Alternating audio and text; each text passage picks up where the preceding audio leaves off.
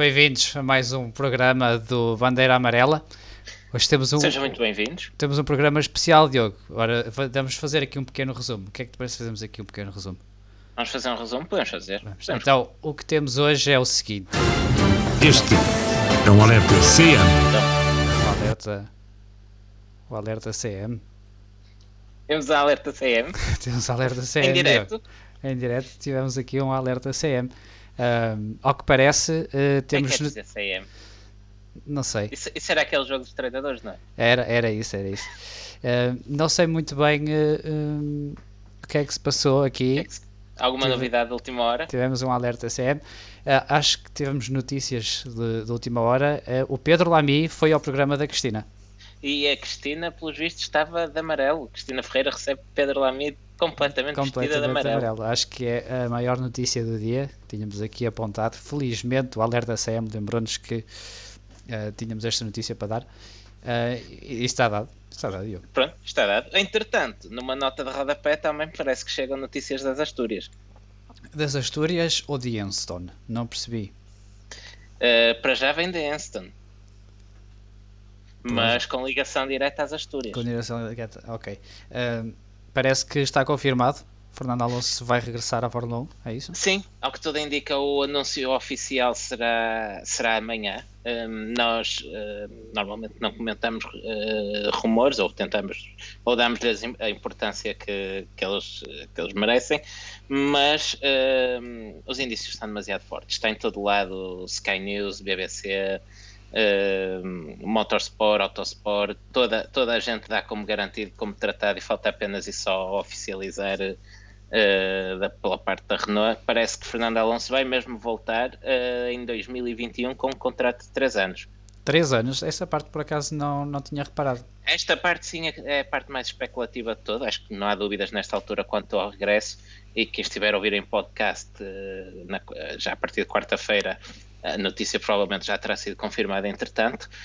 A duração do contrato ehm, pelo que eu entendo, é ainda algo especulativa, mas tudo indica que serão 3 anos, 2021 a 2023. Faz sentido, quer dizer, eh, o, o regresso, quanto ao sentido do regresso em si, já, já, já lá vamos. Uhum. Mas, eh, eh, mas a regressar, eh, Alonso, a- apenas uma coisa interessa a Alonso, que será o eventual terceiro título, e não é com o Renault atual, que ainda por cima será o mesmo no próximo ano, que ele vai poder lutar por isso.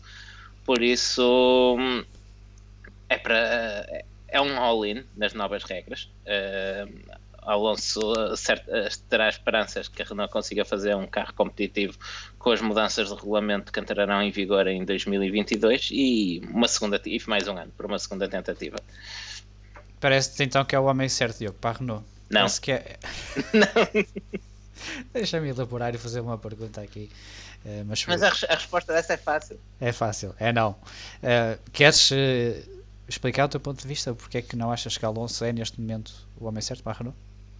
Alonso nunca com todos os problemas que ele tem, nós aqui ao longo de- deste último ano fomos apontando os problemas do, do Alonso, nomeadamente relacionamento com a equipa e com companheiros de equipa, os conflitos que foi tendo por onde passou, com a McLaren primeiro, com a Hamilton mais tarde, eh, novamente na McLaren, notoriamente com a Honda, que, problemas que ainda hoje o perseguem até na indicar Hum. na Ferrari as coisas também não acabaram pelo melhor. Um, Alonso tem parecido sempre uh, o homem certo no sítio errado ou à hora errada.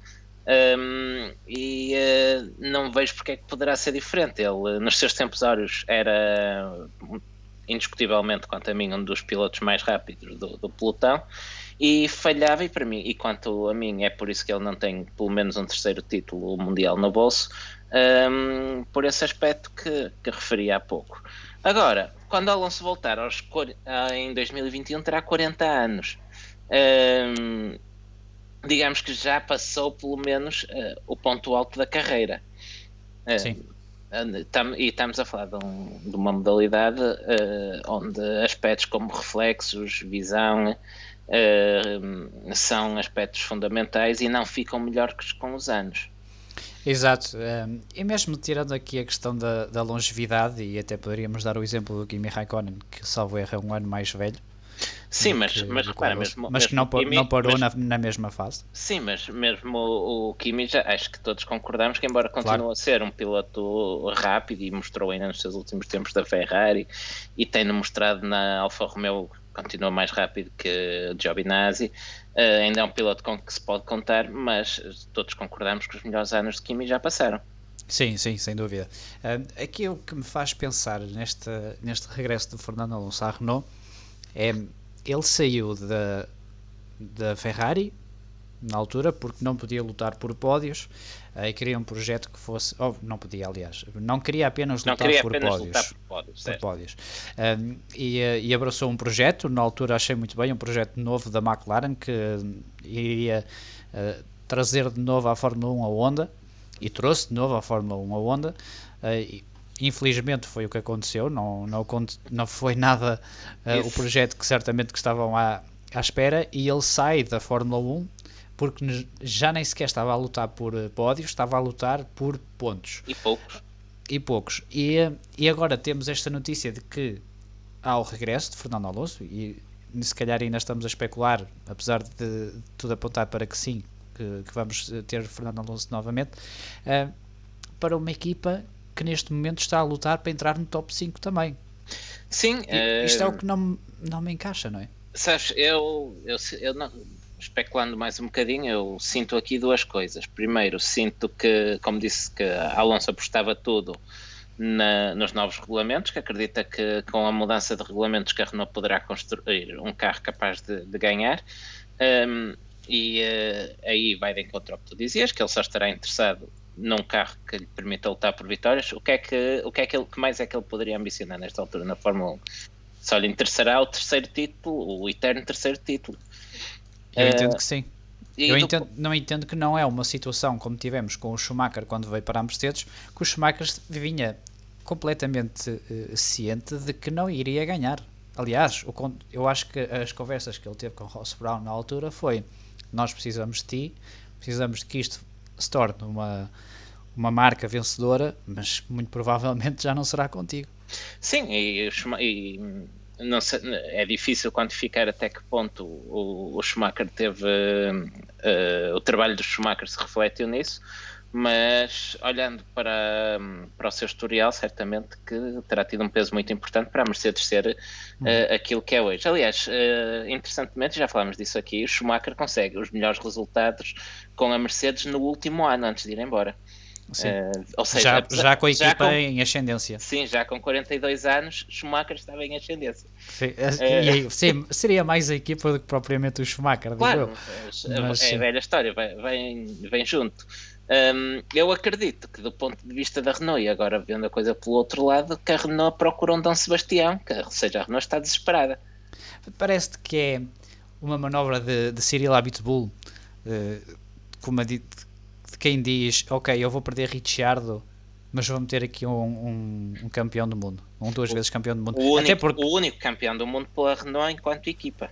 E o único campeão do mundo disponível para regressar e para. Não há outro campeão do mundo que está sem contrato para 2021. Sim, uh, estás a falar do Vettel, mas acho que, Vettel, acho que nunca viria para, para, para a Renault. Quer dizer, neste preciso momento, se calhar seria o mais, uh, mais fácil contratar Alonso do que Vettel. Até porque Vettel, já, já vamos falar de Vettel mais um bocadinho, um bocadinho mais à frente, uh, por causa da entrevista que ele deu ontem, salvo erro, e que, ao que parece, está de malas feitas. Sim, tudo indica, fazendo só aqui um pequeno parênteses, um, Vettel tudo indica que estará no seu último ano de, de, Fórmula 1 e acredito que saindo que sai, que sai de vez. Sim, sim, sem dúvida. E, e depois levantando também aqui algumas questões. Uh, eu, eu, sinceramente eu não acredito muito na, na Renault, não acredito que mesmo em 2022 a Renault vai ter um carro capaz de, de vencer. E achas que, que, o Asturiano, ou o ego do Asturiano, acha que será capaz de contribuir para desenvolver um carro vencedor? Não sei, eu não sei se alguma vez o fez, até. Ele foi campeão na, na Renault, depois ele abraça um há, projeto. Há trabalho, na... há trabalho dele na Renault. Primeiro há trabalho da Renault. Da, Renault. Exato. Uh, depois na McLaren eu acho que ele não teve influência naquele, naquele carro e depois certamente no, no ano em que o Hamilton ganha uh, o, o, campeonato do mundo. Ele certamente já não tocou ali porque a meio da época ele já estava afastado da equipa basicamente. Uh, na Ferrari há uma trajetória descendente naquilo que é a qualidade do carro. Uh, tanto que depois eles contratam o, o, o Vettel e voltam às vitórias. Por isso não sei se então, então se é por aí. Estavas estavas a dizer, a McLaren é campeã no, de pilotos uh, no ano a seguir à saída do Alonso e Sim. voltam a subir de forma no ano de entrada da Vettel. Será que não há aí trabalho do Alonso também, que desenvolveu esses carros para outros? Pois, se calhar, se calhar será por aí, se calhar será por aí, não é? Mas não se percebe muito bem estas. Era como tu dizias ao, ao início, se, se, calhar foi sempre o homem certo, mas na, na altura errada. Uh, não sei, eu, eu, eu hoje, também hoje, duvido hoje muito. Tarde, hoje à tarde li um comentário engraçado que dizia algo do género: se o contrato do Alonso for de dois anos, então não pode contar com pódios daqui a três. Daqui a três. Mais ou menos isso. Uh, mas uh, não, não sei. Uh, acho que acho complicado a Renault conseguir entregar um carro ganhador ao Alonso e cada vez duvido menos da importância, ou cada vez acho que, que os pilotos têm real importância no desenvolvimento do, do carro. Acho que cada, vez, cada vez menos. Ou então, então vamos pôr a coisa de outra maneira. Um, imagina um, que o Alonso teve informação bastante inside information da, da Renault uhum. um, sobre os planos para o carro de 2022 e que alguém disse: epá, a margem de desenvolvimento que a gente tem aqui é mínima, os carros vão ser quase todos iguais. E o Alonso pensou: se vão ser todos iguais, eu ganho isto. Isso poderá ser, se é por aí, Opa, que venha, se é por aí que venha. Mas essa inside information foi a mesma que levou Richard. certo, e está de malas feitas. E já lá vamos também, mas Richard parece que na, das três hipóteses que tinha, que escolheu mesmo a melhor. Mas, mas já lá vamos. É o que tudo indica, sim. E depois, como é que fica a academia da Renault? Um, repara, quer o Zu, quer o Lundgaard, que eu acho que poderiam ser hipóteses perfeitamente válidas para 2021, uh, neste momento não têm pontos na, para ter a super licença no final do ano. Um, sim, eu acho, pelo menos o, uh, o Viana Zu é uma questão de terminar a época. Sim, eu também, acho, eu também estou convencido que sim, mas uh, acredito que a Renault tenha querido jogar pelo seguro e contratar um piloto que, um, que efetivamente garantia que estaria na, que teria esses pontos. Agora, eu acho que no cenário atual da Renault, uh, e acreditando que eles acreditam em Esteban Ocon, uhum. acreditando que, que, eles acreditam, gostei. porque, bem, já, já vamos ao Ocon também. Uh, mas uh, a Renault contratou o Ocon certamente porque acredita nele e que, terá, e que será um piloto com potencial. Um, e apontando o Ocon como futuro líder da Renault, um, faria sentido ter um piloto jovem ao lado dele. Na altura, em 2021, o Ocon já terá, salvo erro, o seu quarto ano de Fórmula 1. Sim, sim, que ele teve na Manor, depois teve dois na Force India Racing Point. Então será o quinto, este é o quarto. Uh, este é o quarto ou o quinto, sim. Sim, mas na Manor quase que não conta. Sim, nesse nunca foi um GP2 mais quatro, quatro ou cinco anos, quatro ou cinco grandes prémios até, acho eu. Que ele, ele dividiu com o Pascal Verlaine. Sim, seja como for, será experiência mais que suficiente uh, se vier a ser um piloto de topo para, para liderar uma equipa. Sim, mas de facto fica aqui, fica assim um bocado uh, a pensar como é que se sentiram estes miúdos de, da Academia uh, Renault. Faz-me um bocadinho lembrar também a Academia da Mercedes, não é? Porque, porque há muitas pessoas a criticar que uh, que a Red Bull é uma trituradora de pilotos. Ok, mas neste momento 7 dos, 7 dos 20 pilotos que lá estão são do, da Red Bull. Uh, Sim, e, e, olhando um pouco à volta, um pouco para fora da Fórmula 1, também vemos, por exemplo, a Fórmula E, que é um dos campeonatos de maior protagonismo a seguir à Fórmula 1 hum. hoje em dia, tem dois pilotos da Academia Red Bull, pelo menos, em luta pelo título. Sim, e, sim. Tem, tem, dois, tem o Buemi, tem o Buemi, o António Félix da Costa, então, então já Vernier. Estava só a contar com o Verni e com o Félix da Costa. Não, não, tem mais, tem mais. É mais é... Sim, sim, isso não tenho dúvidas. Estava-me a lembrar desses dois, mas. E se fores ao WEC também. Uma vez mais, sim. E são tudo campeonatos de topo da, da FIA. Uh, mas voltando aqui à questão da, da Renault e da Academia, da Renault e Academia da Mercedes. A Mercedes uh, perdeu o Verline até numa altura, numa altura que depois até nem o deixaram fazer a primeira prova de, da Fórmula E, foi uma, uma autêntica salganhada que fizeram para ali com o rapaz. Ah, não gostam da personalidade dele, ok, tudo bem, mas pelo menos se já não o querem, deixem-no ir. Uh, depois, quando foi com o Ocon, teve que ficar um ano fora, ia para a Williams, depois não ia para a Williams, ia para a Force India ou para a Racing Point, depois não conseguiu. Ou seja, aqui funciona um bocadinho, um bocadinho mal e eu até já nem sei quem é que está na, na pool da, da Mercedes. Acho que agora nem tem assim ninguém. Tem o Russell, é o... mas, mas mais ninguém a seguir ao Russell.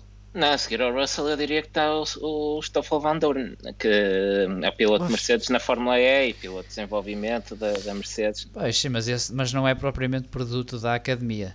Não, não, não, mas se perguntares quem é que está na fila para a Mercedes, claro, uh, claro, claro. eu ponho. Eu, eu punha o, o Van Dorn na, na, lista também. Sim, sim. Isso, é, isso lembras-me outra coisa de como é que será a relação entre o Fernando Alonso e o Esteban Ocon. É porque o, o, o Stoffel Van Dorn uh, foi um autêntico vassalo naquelas duas épocas. Para sim, além de que, que... Uh, nós já o ano passado fomos comentando algumas vezes que o Van Dorn foi muito maltratado pela McLaren enquanto lá esteve.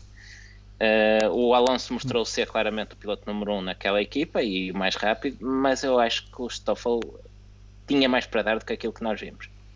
Sim, eu também acho que sim. Acho que e, e, e depois uh, soube-se até pelo documentário que eles fizeram que a grande parte do trabalho de simulador e tudo isso era feito pelo Stoffel Van Dorn.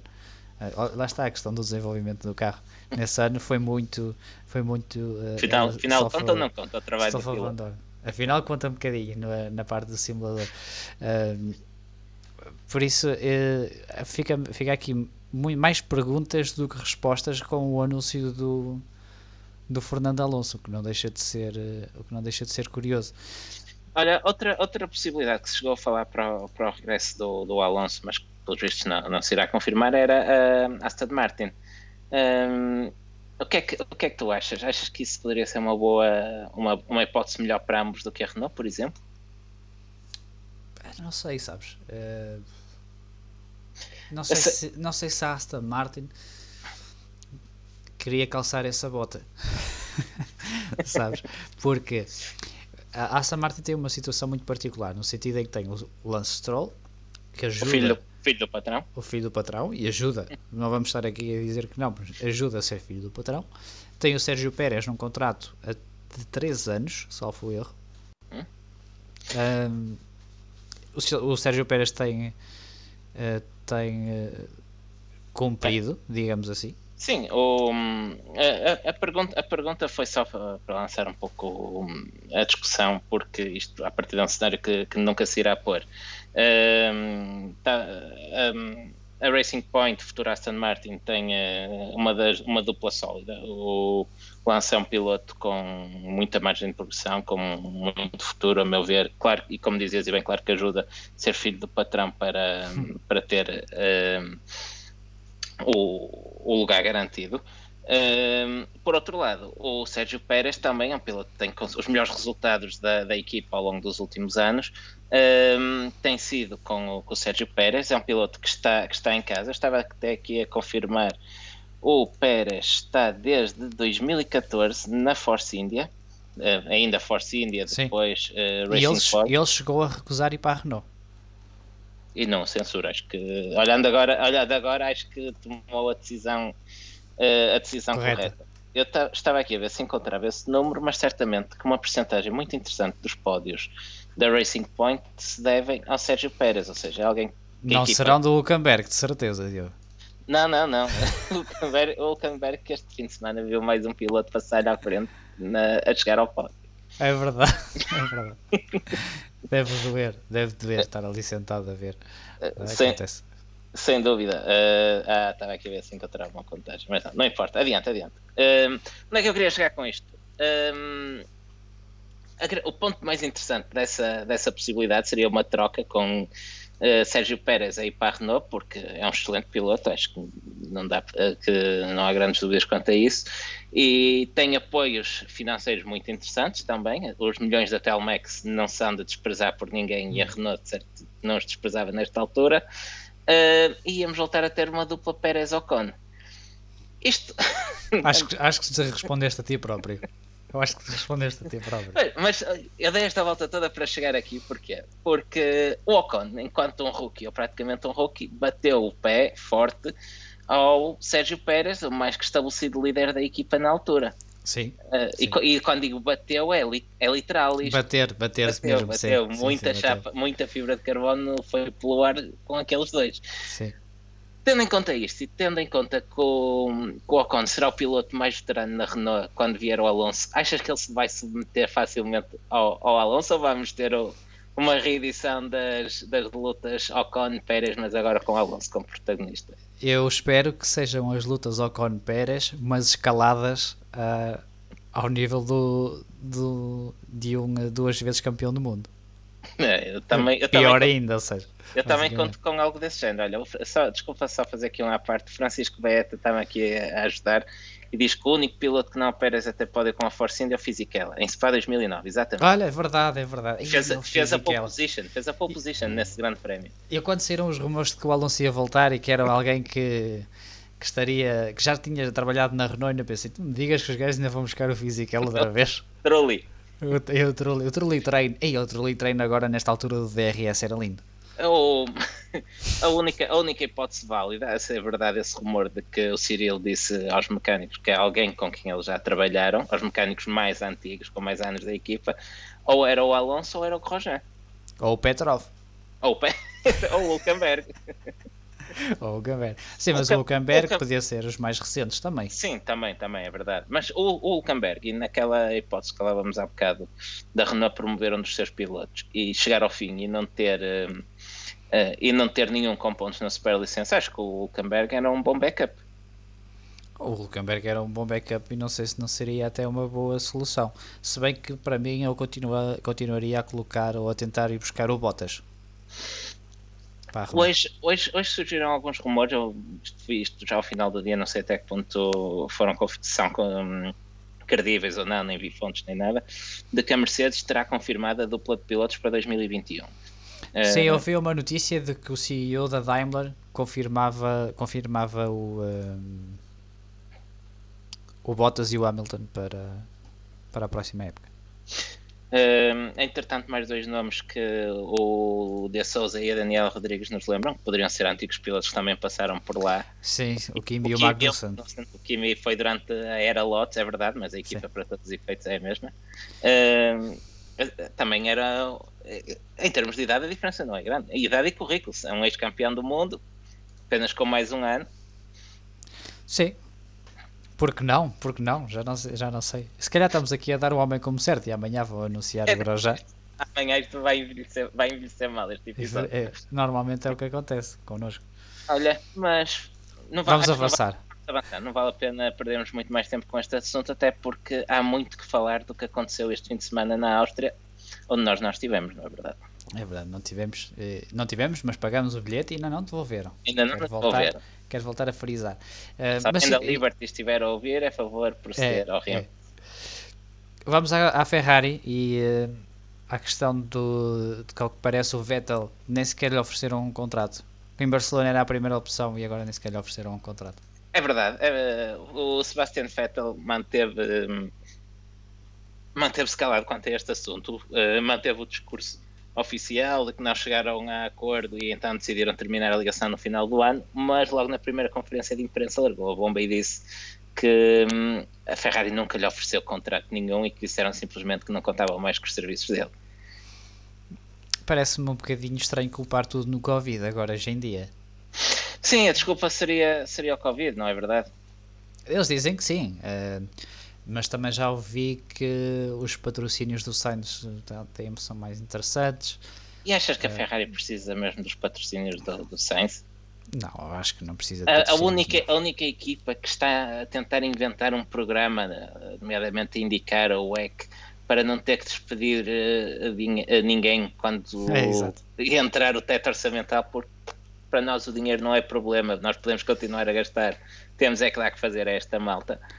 Achas que seria por uma questão Não. de patrocínios?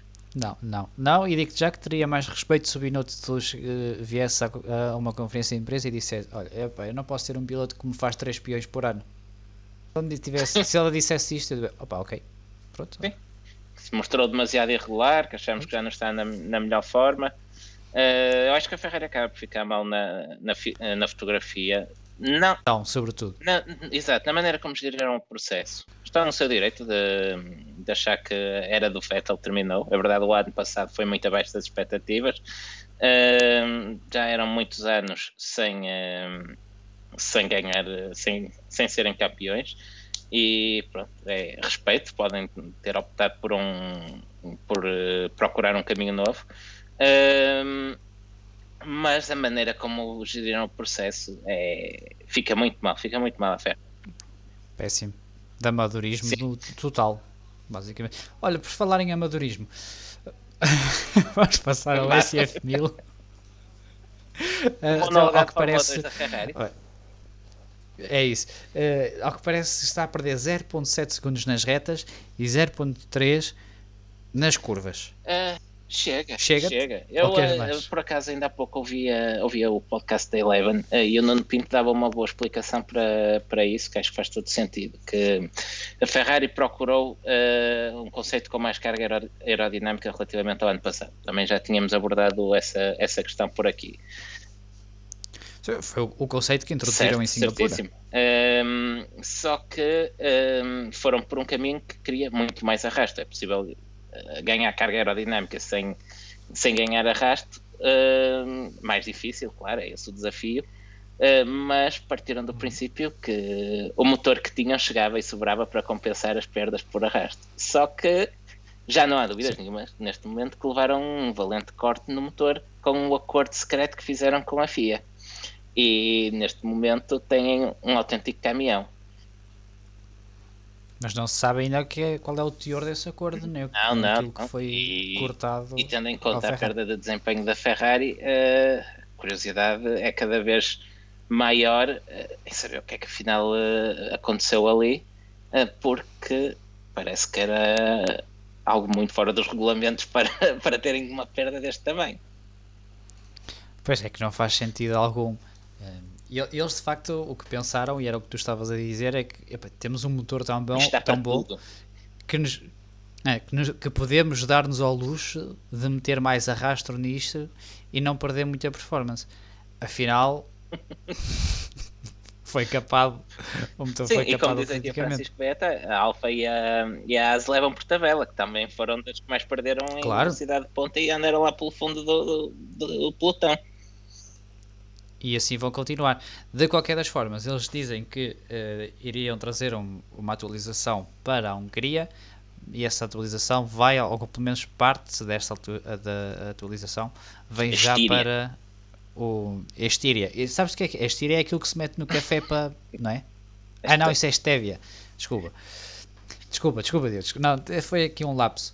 E, Há alturas em que podia para o Grande Prémio da, da Estíria, normalmente é durante a hora e meia que fazemos isto.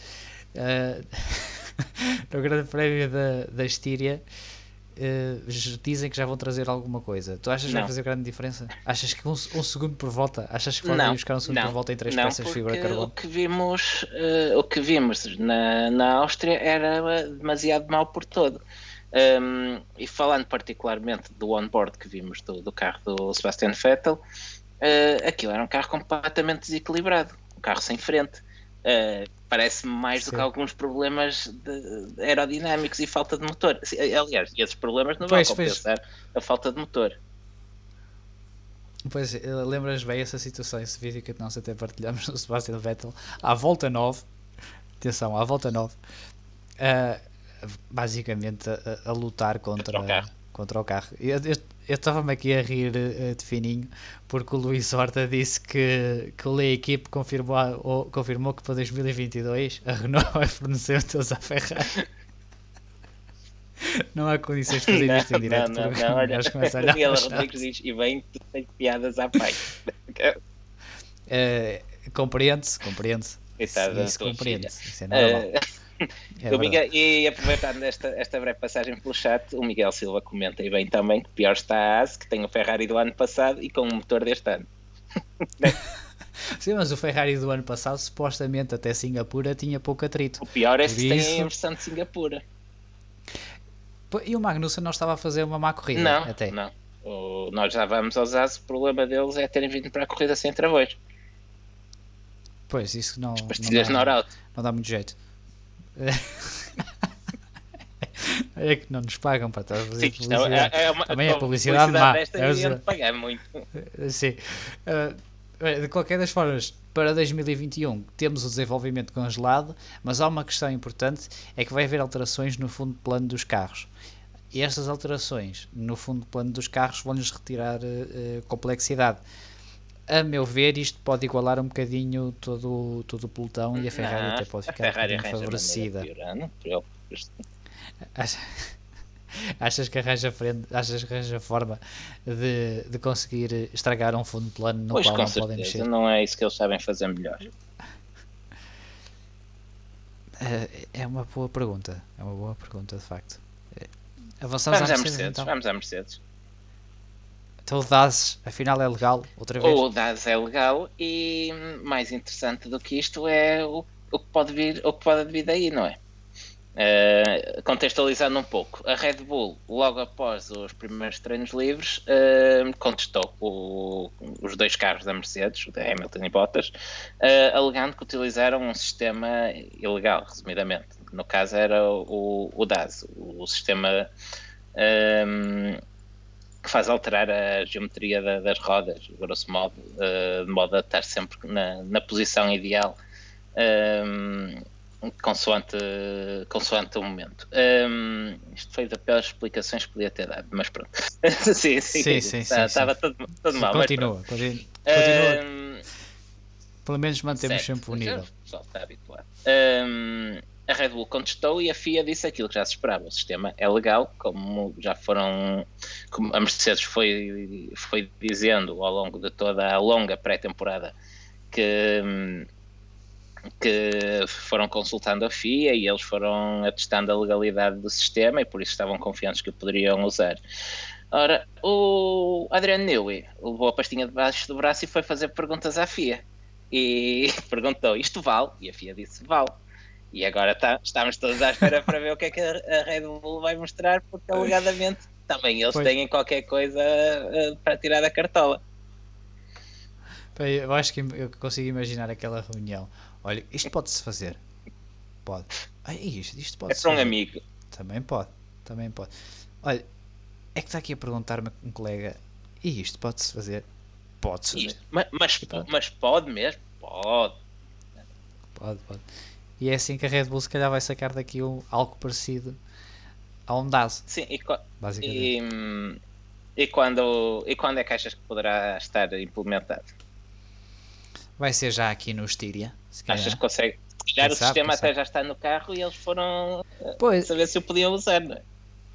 E quando, quando houve aqui a questão da, da investigação ao, ao sistema DAS da Mercedes, foi, foi o que eu pensei. Eu pensei, eles já têm, já têm isto no carro, só estão à espera de saber se podem utilizar ou não. Eventualmente não utilizaram ah, naquela altura por questões de, de Parque Fermé. Sim, mas supostamente o carro não altera nada quando está em Parque Fermé. pois não? Eh, aliás, eh, uma, da- uma, da- uma das coisas que. eh, um dos pontos que se falou inicialmente quando surgiu este sistema que poderia ser um ponto de contestação tem a ver justamente com isso, porque supostamente alteraria a configuração do carro para a corrida, Setup. do setup do carro da qualificação para a corrida, violando assim as regras de Parque Fermé.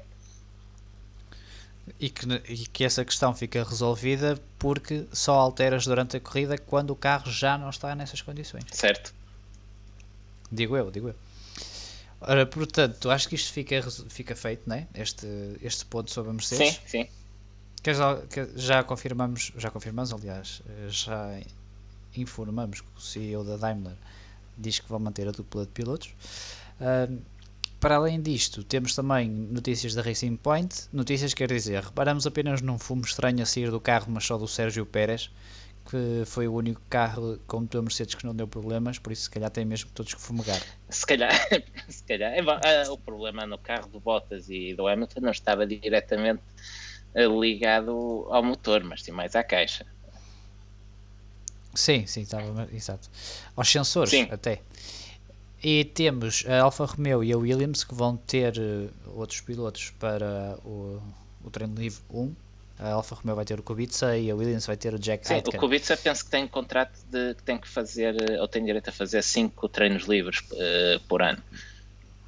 Achas que o Kubica pode ser uma alternativa a Kimi Raikkonen caso ele se despeça da Fórmula 1? Acreditava mais depressa que se o Giovinazzi mantivesse o nível do início de 2019 que promovessem o Kubica. Ok, mas achas que o Kubica é então possibilidade para um dos lugares da Alfa Romeo para 2021? Depende do, tama do tamanho do patrocínio da Orlen e de quanto a Sauber tiver necessitada de dinheiro. Isto por, e falo especificamente em Sauber, desculpa, porque uh, há rumores de que o patrocínio da Alfa Romeo à Sauber, que inclui o naming, por isso a equipa atualmente chama-se Alfa Romeo, uh, poderá terminar no final desta temporada de 2021 uh, eh, por redução de custos no grupo Fiat.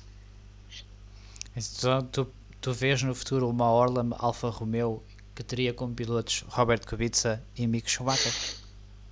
Por que não?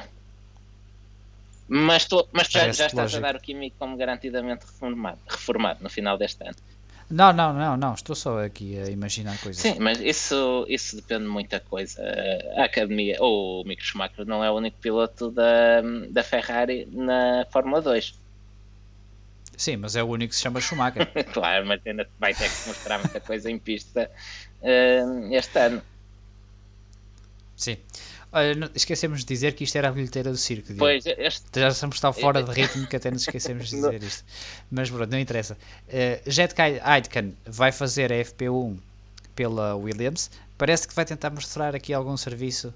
Eu acho que ele não tem hipótese na Williams, sejamos sinceros. Enquanto estiver lá o Russell e o Latifi, que basicamente paga para a equipa correr, acho que o Jet Aitken não terá é muitas hipóteses. Se bem que é um piloto que é. até gosto. Voltamos à velha questão de há poucos lugares atualmente temos uh, mais pilotos uhum. bons do que nunca e menos lugares do que nunca.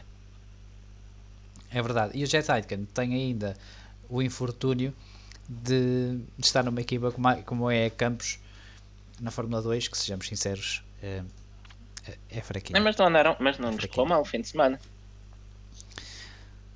Na Fórmula 3 não, na, Fórmula 2 não foi, ah, não foi grande ah, espingarda. Olha, Vamos ao Grande Prémio Vamos da Áustria. finalmente ao Grande Prémio da Áustria, depois da paragem de inverno mais longa de sempre, de, uh, depois de não sabermos sequer se íamos ter temporada de Fórmula 1 este ano e depois de muitos cancelamentos, finalmente a primeira corrida do ano. Sim, mas ainda não se sabe até que ponto é que vai chegar a época. Sim, este... temos oito garantidas, ao que tudo indica. Nós, nós colocámos aqui algumas, uh, algumas trivias no, no início do, sobre o, o Grande Prémio, que isto falou-se muito durante as últimas semanas. É o primeiro, este foi o primeiro campeonato a começar na Europa desde Mónaco em 1966. Entretanto, correu todos, todos, os, todos os continentes. Começou na, na Austrália, na, na Oceania, começou no Bahrein, na Ásia Começou nos Estados Unidos, em Phoenix, em 1990, pelo menos. Começou no Brasil, na América do Sul. Uh, e finalmente regressa à Europa nas circunstâncias uh, em que foi. Um, é também o campeonato com o início mais tardio de sempre e penso que será a primeira vez que a época começa sem se saber quando e como sem acaba. Saber que acaba. Vamos, vamos aproveitar que já começou e que temos oito corridas garantidas, que já não é nada mal. Uh, e se calhar avançamos para a qualificação do Grande Prémio da Áustria e eu até te gostava de perguntar o que é que, qual é que foi a tua sensação quando te viste Sebastian Vettel a ficar na Q2 e depois Charles Leclerc em sétimo Vettel lugar. a primeira vez desde que está na Ferrari que falha a passagem à Q3. Ah, é? é? Eu vi isso hoje, penso até que foi, ouvi no Facebook não Carlos Costa. Em, em, condições, sim, sim. em condições normais. Em condições sim, sim, normais. sim. Creio, creio que, a fonte, que a fonte é essa, será uma fonte fiável. Mas não fui confirmado. Oh, ok. Mas, mas é um dado que eu achei curioso. Sim, claro que estamos a falar de condições normais e que atesta bem daquilo que foi eh, o andamento ou a falta dele eh, nos Ferrari. O Charles Leclerc acaba por qualificar em sétimo lugar, mas recorde-se passou à Q3 em décimo os Ferraris foram décimo e décimo primeiro. Pois, foi décimo e décimo primeiro. Eu sinceramente uh, fiquei um bocadinho em estado de choque porque eu não esperava muito da Ferrari esta época, vou ser sincero, de, pelo menos daquilo que vi em Barcelona, mas esperava que fosse claramente a, pelo menos a terceira melhor Sim, equipa. eu também uh, eu estava, eu estava muito hum, indeciso acerca daquilo que, que esperar da Ferrari. Uh, eu, por um lado, eu não acreditava que eles estavam tão maus como aquilo que nós tínhamos visto em Barcelona. Achei que andavam a cartar alguns sacos de areia. Uh, mas uh, pensei que ainda assim estivessem mais próximos da Red Bull, ainda mantendo uma distância mais ou menos confortável para o chamado segundo pelotão. Por isso fiquei também um pouco chocado quando vi o resultado dos dois Ferrari na, na Q2. E no que toca à Racing Point e à McLaren? Acabam por não surpreender muito. Uh, a Racing Point já toda a gente estava à espera que, que estivesse ali a morder os lugares da frente. Aliás, ambos apostamos na semana passada que um Racing Point iria, poderia ir até ao pódio desde, desde os primeiros testes em Barcelona que está toda a gente curiosa com o andamento dos W10 cor-de-rosa um, e na expectativa para ver até que ponto é que o carro é realmente bom e confirmaram na, na qualificação. Da McLaren, nós também temos antecipado aqui que depois de terem seguido o caminho que, que seguiram, que eles tinham que estar muito confiantes no que estavam a fazer, e ou era um, uma queda à Ferrari, uh, e os testes não tinham dado essa indicação, eles pareciam estar bem, uh, por isso foi com alguma satisfação também que vi a McLaren a andar nos lugares da frente nesta qualificação, mas não é uma surpresa absoluta, muito maior surpresa para mim o quão atrás está a Ferrari, por exemplo. Sim, nós falávamos na semana passada que o nosso receio no que tocava à McLaren é a completa alteração da, da filosofia aerodinâmica do carro, uh, mas também tínhamos dito que se fazia sentido aquela filosofia era no, no McLaren porque tinha o Renault atrás. Uh, e, e, de facto acho que a equipa fez um, fez um trabalho incrível e acho que isto é um efeito se calhar está muito ligado ao André Sim, nós, uh, quase, quase desde que isto começou que vimos a elogiar o trabalho do André Seidel, que começou a dar Sim. os primeiros frutos do ano passado, e era também na sequência desse trabalho que eu estava com fortes expectativas para a McLaren, porque o currículo do Seidel eh, fala por si, em particular trabalho sim, com o Porsche sim. no, no WEC, uh, o que já tínhamos visto o ano passado da McLaren, e eu acho que ele é o homem certo é no, na McLaren neste momento, e hum, espero não sei se ainda este ano, talvez numa corrida mais fortuita, mas brevemente não ter que esperar mais 5 anos para ver uma vitória da McLaren. O Diogo diz isto porque eh, quando éramos miúdos o Diogo era claramente sim, fã da McLaren. Sim, sim. Eh, por isso podem eu, alguma vez, cara, alguma vez caso ele eu seja... tinha um volante da McLaren, o meu primeiro, o, o, o meu primeiro volante para Playstation era um volante da McLaren. Mas eu tinha, um tinha o, carro, McLaren, o carro, o carro do Mister na caixa, com que ganhou o título de 99. É, é um fanboy da, não, não, da não, McLaren. Sabes bem que, que, hoje em dia isso passou, mas mantenho, mantenho uma certa estima pela, pela McLaren. E uh, round 1 para Valtteri Bottas. Ele sempre foi muito forte na Áustria, sejamos sinceros. Bottas sempre. Uh, eu estive a ver no, aqui há dias, não foi hoje, eu estive a ver hoje à tarde. Bottas nunca ficou atrás de, de Lewis Hamilton na, na Áustria. Um eu tenho que ler este comentário de David Soares. Mercedes cor-de-rosa são a diesel, não são?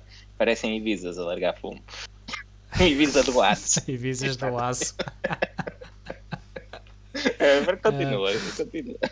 Uh, nós estava a dizer que o primeiro, o primeiro round foi para Bottas, ele que nunca ficou atrás de Lewis Hamilton uh, na Áustria e, e sai de, da qualificação da, da pole position e que depois até beneficiou com a penalização a Hamilton. Penalização que veio depois, né? primeiro disseram que não, depois disseram que sim.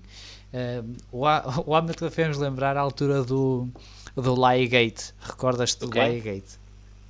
Liegate. Claramente não. não. Não te lembras? A, a questão do Liegate foi. Já não sei se foi do, de um safety car ou alguma coisa assim parecida, em que a McLaren instruiu o, o Hamilton a mentir aos stewards pós-corrida. Ah, já, já me lembro, já me lembro uh, disso. E para, para ficar com aquela Sei. posição. E depois eles foram ouvir a rádio e não, daquilo não batia nada certo. E acho que depois o penalizaram alguma coisa assim qualquer. Isto porque o Hamilton, depois para se defender, disse que estava, que estava pó e que não podia ver a bandeira é amarela. Ok, ok, é eu penso, não bandeira amarela. Não, mas o que eu pensei foi, ah, se calhar é o teu primeiro indício que qualquer coisa não estava bem, era o pó. certo. Foi o vento, foi uma rajada de vento das montanhas é? e levantou, é? levantou aquela poeirada toda. Não é? E, sabes, e depois desculpa, a Red Bull. Sabes, sabes, foi a Red Bull. No Bahrein usam uma espécie de cola para manter a areia no chão, para não termos areia por Sim. todo lado na pista. Se calhar esqueceram-se de pôr isso na, ali na Áustria. É, é a Áustria. Na, nas duas austríacas. no, deserto, no deserto da Estíria. É, ele pensou até ficar. Ainda não disse, ainda não disse alguns... Estíria vezes que chego neste, neste podcast, mas ainda vou dizer mais algo. Não, não, ainda, ainda vais dizer, dizer, vais dizer mais. E depois eu fiquei um bocado intrigado. Foi com alguns comentários que vi. Dizer, mas só é a Red Bull é que reclama, só a Red Bull tentar ganhar em pista e não sei o quê. Eu pensei, epá, mas os outros não reclamam porquê? Exato. É que é isto, isto é claro. Isto, mas é que é claro Uh, se tu tens uma situação em que está a bandeira amarela e se ele não vê a bandeira amarela pelo pó e porque pode haver um segundo sinal de bandeira verde um metro mais à frente e se a situação é dúbia, epá, se a situação é dúbia tu tens que abrandar e claro. acabou. Eu acho que isto não é muito, não é muito difícil de entender. Ou um, mandou o barra para o, o Max olha, ele, ele estava atrás do, do Bottas, pensou o pior que pode acontecer é perder o tempo. Foi o que aconteceu. Teve sorte que, que, que, podia ter corrido pior e podia ter saído uh, depois do décimo lugar. Uh, eu vi qualquer coisa sobre isso. é verdade que não, que não fui ver a fundo, mas creio que tinha a ver com a interpretação das regras, certo? Uh, sim, porque ele poderia ter perdido a, a, a volta, que, uma, uma das voltas, mas depois acabou por, por não perder e ficou na mesma com o segundo lugar e com o segundo lugar é que lhe deram a. Exato, e como lembra Luís Horta, o Hamilton disse que o pole prejudicou a volta. Ah, claro. Mas ainda assim, ainda assim, mesmo que. Não, não foi a bandeira amarela, foi pó. o pó. Uh, okay. Mas mesmo mesmo que não tivesse sido anulada esta volta, o Bottas teria sempre a pole position porque o Hamilton não conseguiu bater a primeira volta, volta do Valtteri Bottas. Sim. Mas há pouco, há pouco estavas a dizer, eu até fui aqui confirmar que eu tinha essa ideia, que o Bottas tem batido o Hamilton na Áustria. Uh, por um lado, é verdade que o Valtteri se dá muito bem com este circuito, já o mesmo não acontece com, uh, com o Lewis Hamilton. E eu estava aqui a confirmar, desde 2016, uh, 2016 que, se bem te recordas, uh, teve um final uh, chocante sim. para a Mercedes, uh, sim, sim, onde acaba por ficar o, o Rosberg pelo caminho em, em, embate com, a, com, o companheiro de equipa, com o Hamilton. Mas desde aí, desde esse célebre grande prémio, no ano a seguir foi quarto, abandonou em 18 e o ano passado foi quinto. Ou seja, desde o incidente com o Rosberg, o Lewis Hamilton nunca mais foi ao pódio na Áustria sequer. E este ano foi quarto, claro. Ficou marcado. Ficou, ficou, ficou. Fantasmas, ficou fantasmas da Áustria. Avançando para a corrida, que acho que já podemos, não é? Sim, vamos avançar para a corrida, finalmente, passado uma hora quase, estamos aqui a mandar habitats. Nove desistências. É verdade, nem, na, na nem, nem dizes quem ganha, nem nada, não lanças, não lanças a corrida. Uh, ganhou Valtteri Bottas, com o segundo lugar de Charles Leclerc, quase milagroso, claro, diria eu. Vai, é um ponto e, também uh, falar a seguir. e Lando Norris uh, a estrear-se no, no pódio. Sabes, sabes como é que distingues o Norris do Hulkenberg? um tem um pódio, o Norris é que sabe abrir o champanhe. Ah, ok, está certo. uh, mas, uh, mas agora, agora, agora vou contrapor esse ponto porque uh, devido às medidas do Covid o champanhe já foi aberto. Ah, já vinha aberto? Ah, não, já vinha aberto. Parte. Ah, vês? Ah, é muito observação muito perspicaz da minha parte. aos detalhes que importam. Sim, sim, sim, sem dúvida. A quantidade de informação inútil que eu consigo armazenar. Eu já é devia estar habituado. Mas dizia, uh, nove existências, Verstappen, Ricciardo, Stroll, Magnussen, Grosjean, Russell, Kimi Raikkonen, Alexander Albon e Kvyat. A maior parte delas por uh, questões mecânicas. Queres uh, inventar uma razão pela qual isto aconteceu, Diego? Ferrugem. Os carros estavam com Achas que é isso? Uh, é, é, verdade, acho que toda a gente ficou surpreendida com a quantidade de, de, desistências, sobretudo tendo em conta que foram todas, ou praticamente todas, por problemas mecânicos. Depois de termos tido a época mais fiável de sempre, em 2019, um, com carros construídos pelo mesmo regulamento, uh, carros é um regulamento para esta altura já está mais que maduro e que as equipas já, já conhecem bem. Um, a corrida teve algum calor, estavam 25, 26 graus de temperatura ambiente, se não estou em erro, mas não foram temperaturas extremas, nada, nada, nada que se pareça. e hum, fiquei muito surpreendido com a quantidade de abandonos que, que tivemos por causa disso, porque não houve nenhuma razão uh, extraordinária para que isso acontecesse. Pois tu mostravas-me no outro dia os pitstops das equipas e uh, o mais rápido foi 2.5 segundos, quando no ano passado já estavam quase todos a fazer, alguns já faziam abaixo, até abaixo sim, a Red Bull fazia abaixo dos dois, É. a Williams não fez, também andou Sim, muito e a rápido Williams também. Mas a Williams é mais fácil porque os carros vêm mais devagar. e, e, e, eh, e acho que se calhar é muito isso. Não, não sei se será ferrugem ou eh, a fazer os checklists da- dos treinos livres ou, ou porque não houve uma evolução dos carros até à Áustria como eles esperariam que existisse numa época normal. Eh, estariam os carros, se calhar, preparados para, para a Austrália, não sei, já não, não sei. De alguma forma, não, não estariam preparados para começar a época ali na Áustria, que para além do calor também tem altitude. Sim, a altitude é, é um fator eh, adicional em relação ao habitual e a Mercedes em particular não se costuma dar muito bem com a, com a altitude. Eh, circuitos como México, Áustria ou Brasil, creio que são as pistas mais altas do, do calendário, eh, são os circuitos onde os antigos flechas de prata costumam, costumam se premar.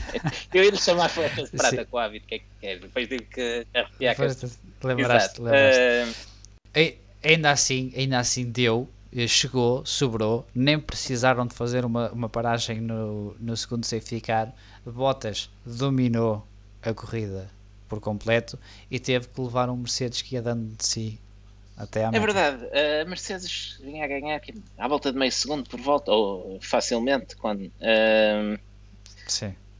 É- A vantagem Em era modo- tanta em modo que eles não poupança. se deram ao trabalho. De- é, eles não se deram ao trabalho de colocar pneus novos numa altura em que praticamente toda a a, Mercedes esteve a poupar material quase, hum, quase metade da corrida. E ainda assim eram claramente mais rápidos do que toda a gente. Eu, eu tenho medo de, de ver o que vai ser quando a Mercedes puder andar a fundo, sem restrições. Pois, é, eu, eu eu estou curioso, eu estou curioso para ver o que é que, o que, é que poderá acontecer. Mas gostei, gostei muito, foi da corrida do Bottas, eh, que, que para além de ter que gerir toda, toda esta situação, parece-me que nunca teve ali nenhuma ameaça de Luís Sim. Bottas muito confiante. pelo- Aquilo que, que vimos noutros anos, particu- não precisamos recuar muito, basta, basta irmos ao ano passado, é que parecia quando o Lewis se aproximava, eh, quando entrava, quando era Hammer Time, que o Bottas podia fazer o que quisesse, que hum, ele, ele chegava lá, ele chegava lá. Mas este domingo, hum, não sei se foi por ser um circuito onde se dá muito bem e o Hamilton mal, simplesmente estava não, hum, muito, muito inspirado, não sei. Sei que Bottas fez uma corrida irrepreensível, sempre confiante, como dizias, quando o Hamilton atacava, ele parecia ter a corrida controlada. Uh, e hum, eu no início ainda pensei, uh, quando vi o Hamilton a ganhar tempo pela primeira vez, pensei que ia ser sempre até passar, mas não, Bottas uma vez Uhum. respondia, Respondia, respondia e, respondia parecia- e a partir de certa altura pareceu que o Lewis nunca não tinha reais hipóteses de ganhar e que só alguma avaria ou algo assim poderia tirar mesmo a vitória a Botas. É o Bottas V Parece 3.0. que esta versão está aí. Esta, E, e, é, e, esta, e repare, esta versão é das boas. E ele sai com um avanço muito interessante para, o- para o Hamilton, porque depois com a, um, com a penalização por causa do toque no Albon, uh, o Hamilton acaba por cair para quarto, uh, não faz sequer a volta mais rápida e dá uma vantagem Uhum. já confortável ao, ao Bottas e voltam a correr ali no domingo.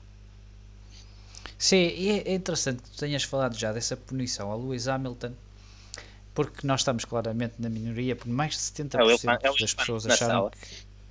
É, é o elefante na sala. Mais de 70% das pessoas acharam que a punição a, a Lewis Hamilton eh, foi justa. Olha, Bom, eu, eu já estraguei um bocadinho aqui O alinhamento. eh, é o isso, alinhamento. É alinhamento. Porque acabei por dizer que estamos os dois na minoria Sim, e, portanto, mas nós, eh, nós achamos os nós dois até que é injusta. dito. Nós estivemos a, a comentar com o Miguel Roriz num Watch Together para a Eleven Sports um, e tivemos unanimidade na altura, no nosso julgamento em direto do, da situação. Uh, os direto. stewards que importam, uh, embora estávamos era com problemas nas comunicações para a Áustria uh, e, e não chegou lá a resposta. Uh, consideramos os três que foi um incidente de corrida e por isso eu fiquei bastante surpreendido quando vi os resultados da, da sondagem que fizemos no- nas redes sociais um, porque era uma vantagem esmagadora para um, a, favor da, da penalização ao, ao Hamilton. Pois, eu estava à espera de, de algo mais equilibrado também. Eh, e não, não, concordo, não concordo com esta penalização, da mesma forma que não concordei com a penalização ao, ao Sebastian Vettel no, no Canadá. Eh, se eu vou aceitar esta penalização, se calhar tenho que pensar, mas devia ter punido o Norris quando deu o toque ao Pérez para ultrapassar. Eh, teria que punir Max Verstappen quando ultrapassou o Leclerc o ano passado.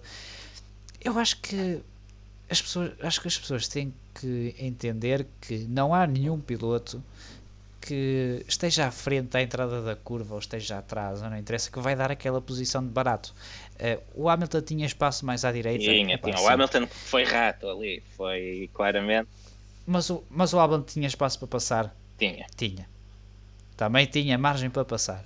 Era mais apertado, obviamente. Eu também, se fosse eu, não ia facilitar que me passassem ali por fora. A única coisa que eu tenho pena é que era uma ultrapassagem.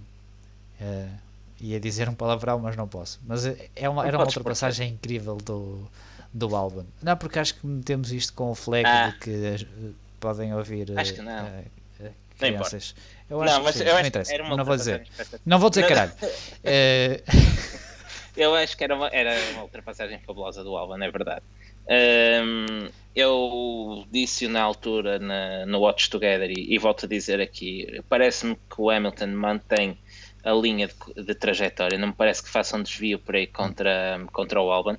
É verdade que o carro do Albon já tinha passado, já estava seguramente mais de dois terços do carro e o Lewis podia perfeitamente ter-se desviado, tinha espaço para isso. Mas porque é que ele havia de se desviar? Ele estava na trajetória dele, o Albon coloca o carro à frente, porque é que, porque é que ele tem que, que desviar? O Albon, quando coloca o carro, tem que saber também quem é que lá está. Mas, independentemente da justiça ou não, vamos, vamos admitir, por exemplo, que, que a penalização eh, é justa, que o Hamilton foi bem penalizado. Ainda assim, eu acho que o Albon devia ter evitado aquela manobra porque ele tinha tudo para ganhar aquela corrida. Acho que aqui faltou maturidade ao Albon. Sim. Sim, o Albon eh, notou-se ali um bocadinho de impaciência. Eu acho que ele conseguiu ultrapassar o Lewis Hamilton na, na reta seguinte, na reta da meta, Sim. ou até na, na segunda reta, e depois podia atacar o, um, o Valtteri Bottas. Eh, Deixa-me só dar aqui um passo atrás, porque eu vi também algumas pessoas a dizer ah, mas ele viu que o Albon estava à frente, devia ter eh, tirado o pé do acelerador. Isso nenhum piloto faz. Nenhum piloto faz. Vocês podem até ir eh, andar de kart com, com os vossos amigos, ou com o Diogo, nem o Diogo, que leva-me duas voltas de avanço cada vez que vamos, quando vou dar a volta de avanço ele abranda. Ok? E ele não deixa passar ninguém, mesmo à terceira volta de avanço. à tua roda traseira se for preciso. Isso- exato. Ah, isso, é, isso é simplesmente coisa que não está no ADN dos pilotos, nem no ADN das corridas. Ah, deixa- se, tu és, se tu acabas de ser ultrapassado, tu queres recuperar aquela posição no- na, na, volta, na volta seguinte. E, e os comissários têm que ter isto em conta, porque senão vamos voltar outra vez àquela questão de, penalizarmos tudo É, é, é- por era aí nada. que eu também queria chegar, que eu acho que isto abre um precedente e qualquer toque, e vai haver toques, havendo tentativas de ultrapassagem, vai haver toques, inevitavelmente. Eh, uns vão virar o carro ao contrário e estragar a corrida, como aconteceu ao Albon, eh, outros, como aconteceu entre o Sérgio Pérez e um dos McLaren, creio que foi com o Norris, eh, eles tocam roda com roda e seguem, e seguem viagem sem, sem problemas. Ehm, eu, ah, vai- vão acontecer estas situações e se formos a penalizar sempre daqui a umas semanas estamos a, nós corrida. fizemos o ano passado um, um episódio que demos o título até de Fórmula Penalty ou qualquer coisa do género porque estava-se aqui num ridículo de penalizar tudo e mais alguma coisa havia um contacto, saía penalização Ah, e eu não gostava de, vol- de voltar a esse extremo por isso hum, não, não me parece que tenha havido intenção, que tenha havido maldade do, do Hamilton um, tenha forçado um contacto. Acho que não o evitou, é verdade. Uh, mas não me parece que não, não tem, que evitar. tem que evitar. Continuo a achar que não tem que evitar. E acima de tudo, volto a dizer, acho que o, o Alban foi um, uh, precipitado, inocente. inocente, talvez, falta de experiência, claramente. Aguentava mais duas curvas e ultrapassava e, e estava com, com, tinha a vantagem do lado dele tinha pneus frescos e mais macios que, uh, que os do Bottas. Uh, os Mercedes estavam ambos a poupar material sob pena de, de desistirem. Uh, por isso o Albon tinha aquela vitória na mão e mesmo que tivesse toda a razão do mundo, volto a dizer, acho que não tinha, não precisava ter feito aquilo. Sim, ele continua a, a a, achar que a única coisa que me dá pena é mesmo ele ter perdido aquela ultrapassagem. Era Porque ganhava um bandeira de ouro para era bandeira de ouro para a ultrapassagem do, do ano. Ele fez uma parecida ao Richard em Spa. Uh, e eu fiquei, este, este rapaz sabe ultrapassar. E acho que cada vez mais, e espero que o Alban agora não, não perca um bocadinho do, da sua coragem a ultrapassar por, por este toque, porque acho que seria uma pena, porque acho que o Alban pode ser um, um dos melhores pilotos a, fazer ultrapassagens da, da grelha. Ah, e também havia alguns, eh, algumas questões relativamente ao, eh, ao, incidente, ao acidente ou à penalização que o Hamilton recebeu. Não, não, acho que não chegou a receber penalização no Brasil, pois não. No Brasil foi penalizado. O Sainz, uh, tanto foi... que o Sainz nem vai ao pódio no final da corrida. Pois é, tens razão, pois é, tens razão. Uh, e havia também alguns paralelismos nesse sentido, mas isso não é uma situação que não tem nada a ver. O Bottas, o Albon estava bem à frente nessa uhum. situação, ele é que abriu a curva. Sim, aí, e o Hamilton uh, foi demasiado otimista. Eu, sim, e o Hamilton foi otimista. Isso é uma questão que também não não está não está relacionada. Por isso, acho que a conclusão é que a conclusão é que achamos que os dois foram uh, a capitalização foi injusta, aliás, uh, mas que eventualmente, e, e, dando já um passo em frente no, no que temos aqui planeado para falar mas hoje, eu não te vou deixar, é eu não te vou calhar... deixar que eu vou, eu vou... Ah, então, então não, termina, eu queria, termina, eu queria termina. pegar aqui este, tá, tá, eu gostava de ir mais ao chat, mas uh, o assunto, há muito assunto para falar e eu não estou a conseguir acompanhar o ritmo do, dos comentários. E às vezes vou apanhando aqui alguns comentários soltos e há aqui dois que eu gostava de, de repescar. Um, salvo erro, de Francisco Baeta, que, hum, que, refer, falava de um incidente que eu queria comentar, que aconteceu na primeira volta, precisamente entre Hamilton e Albon, um, hum. onde uh, há quem acusa o Albon de ter apertado o, o Hamilton contra uh, para, para o exterior. É, empurrou Exato. para fora. Eu aí Sim. acho que a, a, situação é um bocado diferente. O Albon aí tem a posição, o Hamilton força, mas eu acho que o Hamilton aqui teve o instinto que faltou ao Albon na ultrapassagem. Levanta o pé. Não, não dava, mais, não valia a pena comprometer ali a corrida. Um, e e acho que o Albon devia ter procurado uma situação semelhante, apesar de já estar quase à frente, devia-se ter resguardado. Uh, o segundo comentário que eu queria pegar era também do De Souza, que comentou que se fôssemos a ver corridas dos anos 80 e 90, que era penalizações a torto e a direito. E eu comentava contigo aqui há umas semanas, numa reposição qualquer que a Fórmula 1 fez, eu creio que foi do Mónaco 96, uh, mas é válido para outras corridas também, que eu estava a ver aquilo e ia ver toques e carros a ficarem virados ao contrário em tentativas de ultrapassagens e pensava, isto uhum. hoje era distribuir penalizações por, por esta malta toda, não acabava ninguém com menos de 10 segundos em cima. E Sim, e de, e de, vez em quando vais ver, é pá, antigamente é que era, vejam esta luta entre o René Arnaud e o Gilles Villeneuve. Sim, é, essa luta hoje em dia era 20 segundos de penalização. Ninguém acabava nos pontos e na altura só pontuavam 6, hoje não acabavam mesmo a pontuar pois. 10. Pois, por isso é um bocadinho, é um bocadinho por aí. Acho que tem que, estar, tem que ser dada liberdade a que as coisas se É o Let Them Race, não é? Tanto se falava ao ano É o Let Them Race. Pois, é exato, let them race. É chato para o Albon, obviamente, perder um pódio e eventualmente perder uma vitória, ok? Uh, mas uh, punir o Hamilton só porque isso aconteceu também não lhe vai dar a vitória, não é? Exato, e Lizardo chama a atenção para caros locutores há uma altercação na caixa de comentários com o tema de, da penalização. Ainda vai acabar o desacato. Sabes o que é que eu digo a isso? Let Uh, Luís, faz, faz aí de moderador. Não, eu ia dizer uh, let them race. Deixem-nos andar. Let them race. E vamos avançar porque dizia eu há bocado que a penalização podia ter sido eventualmente uh, evitada se a Mercedes para no segundo safety car. Há, há, quatro safety cars, mas o segundo, terceiro e quarto são tão juntos que sim, para efeitos sim, estratégicos. O, carro, o safety car saía de pista, alguém avariava. Eu, eu, começo por trazer essa questão do, do, safety car. O primeiro safety car entra com uma saída de pista de Kevin Magnussen numa larga uh, escapatória. Achas que se justificava a entrada do safety car?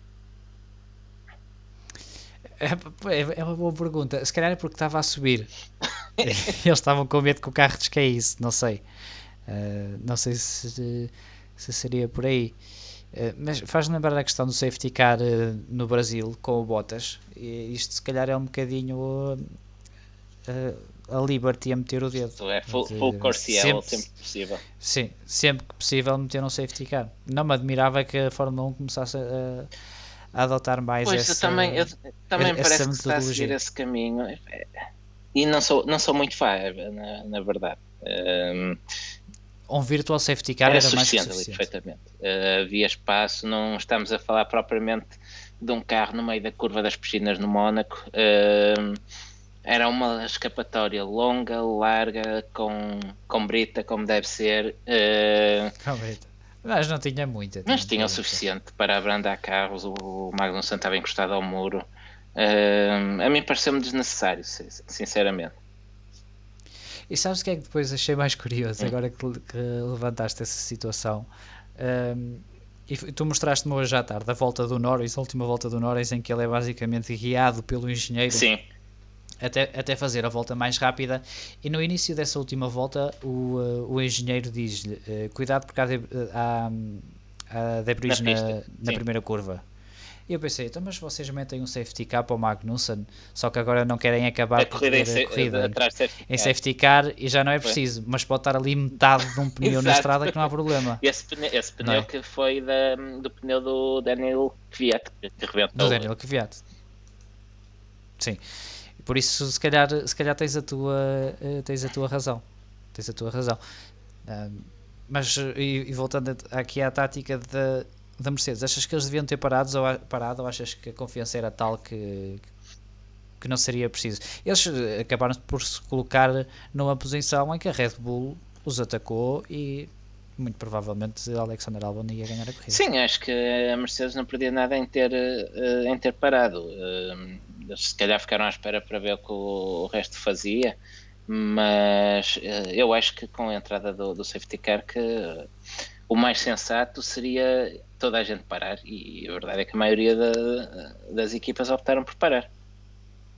Sim, só não parou a Mercedes, um, que depois conseguiu de qualquer das formas a vitória, e a Racing Point, e aí sim eh, parece-me que a Racing Point poderá ter custado um pódio ao, ao Sérgio Pérez. Ao Sérgio Pérez. Uh, mas uh, achas que, que a Racing Point teve algum receio, talvez, de que o Pérez uh, caísse demasiado para trás na classificação?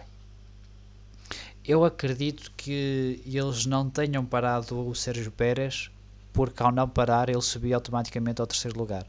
Uh, e, uh, e, fizeram essa escolha estratégica na esperança de que ele pudesse manter esse terceiro se, lugar. E se os Mercedes, a questão aqui parassem, teríamos Pérez em primeiro. Teríamos os Pérez em primeiro e faria ainda mais sentido. Se calhar eles pensavam que os Mercedes Por iam exemplo, parar. Até. até. Pois, porque faria, faria ainda mais sentido porque o Pérez teria um buffer de dois carros que ia perder eventualmente, uh, mas que se calhar conseguiria ganhar algum, algum tempo. Uh, eu acho que isto faria sentido se eles não têm optado por uma estratégia de macios médios.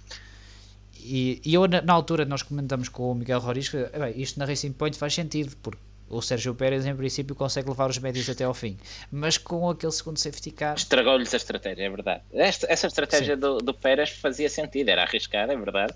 Mas hum, faz sentido que a Racing Point tenha, tenha apostado forte eh, porque podiam conseguir eh, um resultado muito bom, um pódio, talvez até algo mais, se, se essa estratégia de Sérgio Pérez escolhesse. Era interessante ver uh, o, o, W10 com pneus médios ainda para durar e alguém, nas últimas voltas, e se alguém que os conseguia levar lá é precisamente o Pérez. Sim, e a verdade é que ele chega ao, ao, fim da corrida, não com os pneus nas melhores condições, como já se seria de esperar, mas chega ao fim da corrida com os pneus relativamente em boas condições e apesar de ter levado a, a penalização de 5 segundos, ainda ficou numa boa posição. Por isso, se não há aqueles safety cars Sim, desculpa, final, a penalização de 5 segundos que diga-se que foi por excesso de velocidade nas boxes por ser associado nas boxes. Eu também não gosto que me mandam andar e se pudesse entrava ali a todo gás. Uh, mas funcionaria, não é? se não fossem esses safety cars, à partida, pelo menos, uh, funcionaria. Uh, não funcionou. Sim, sim. aqui, aqui um comentário do, do Costa que, que refere precisamente algo que há pouco abordávamos, que o carro Pérez, mesmo na corrida, continuava a deitar fumo.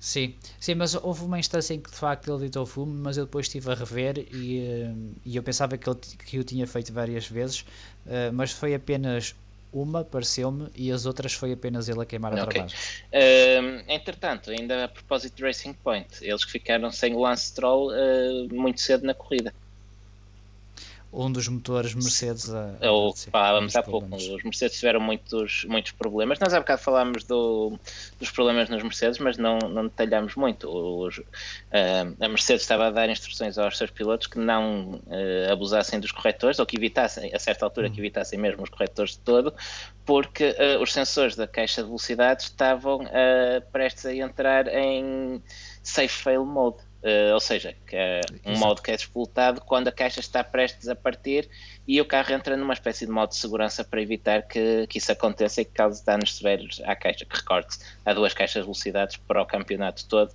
três com um eventual alargamento do calendário. Sim, foi a, o carro do Lance Stroll foi o primeiro a dar esse tipo de problemas e foi o Lance Stroll que alertou todas as equipas que, que levam o motor Mercedes a ter mais cuidado nesse nesse sentido, até porque depois o problema do Russell não está relacionado, está relacionado com a pressão de, de combustível. Sim, uh, o Toto Wolff que disse que um, a certa altura não acreditava chegar com uh, os dois carros ao final da, da corrida.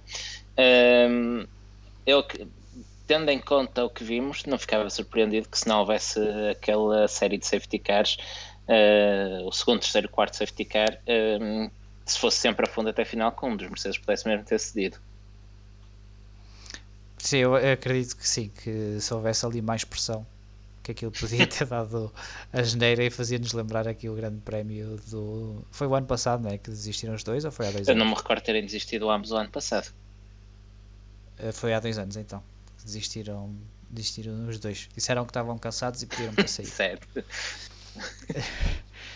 No pódio tivemos também o Charles Leclerc em segundo lugar. É verdade, estamos a falar eh, neste tempo todo e quase nem falámos da Ferrari em corrida.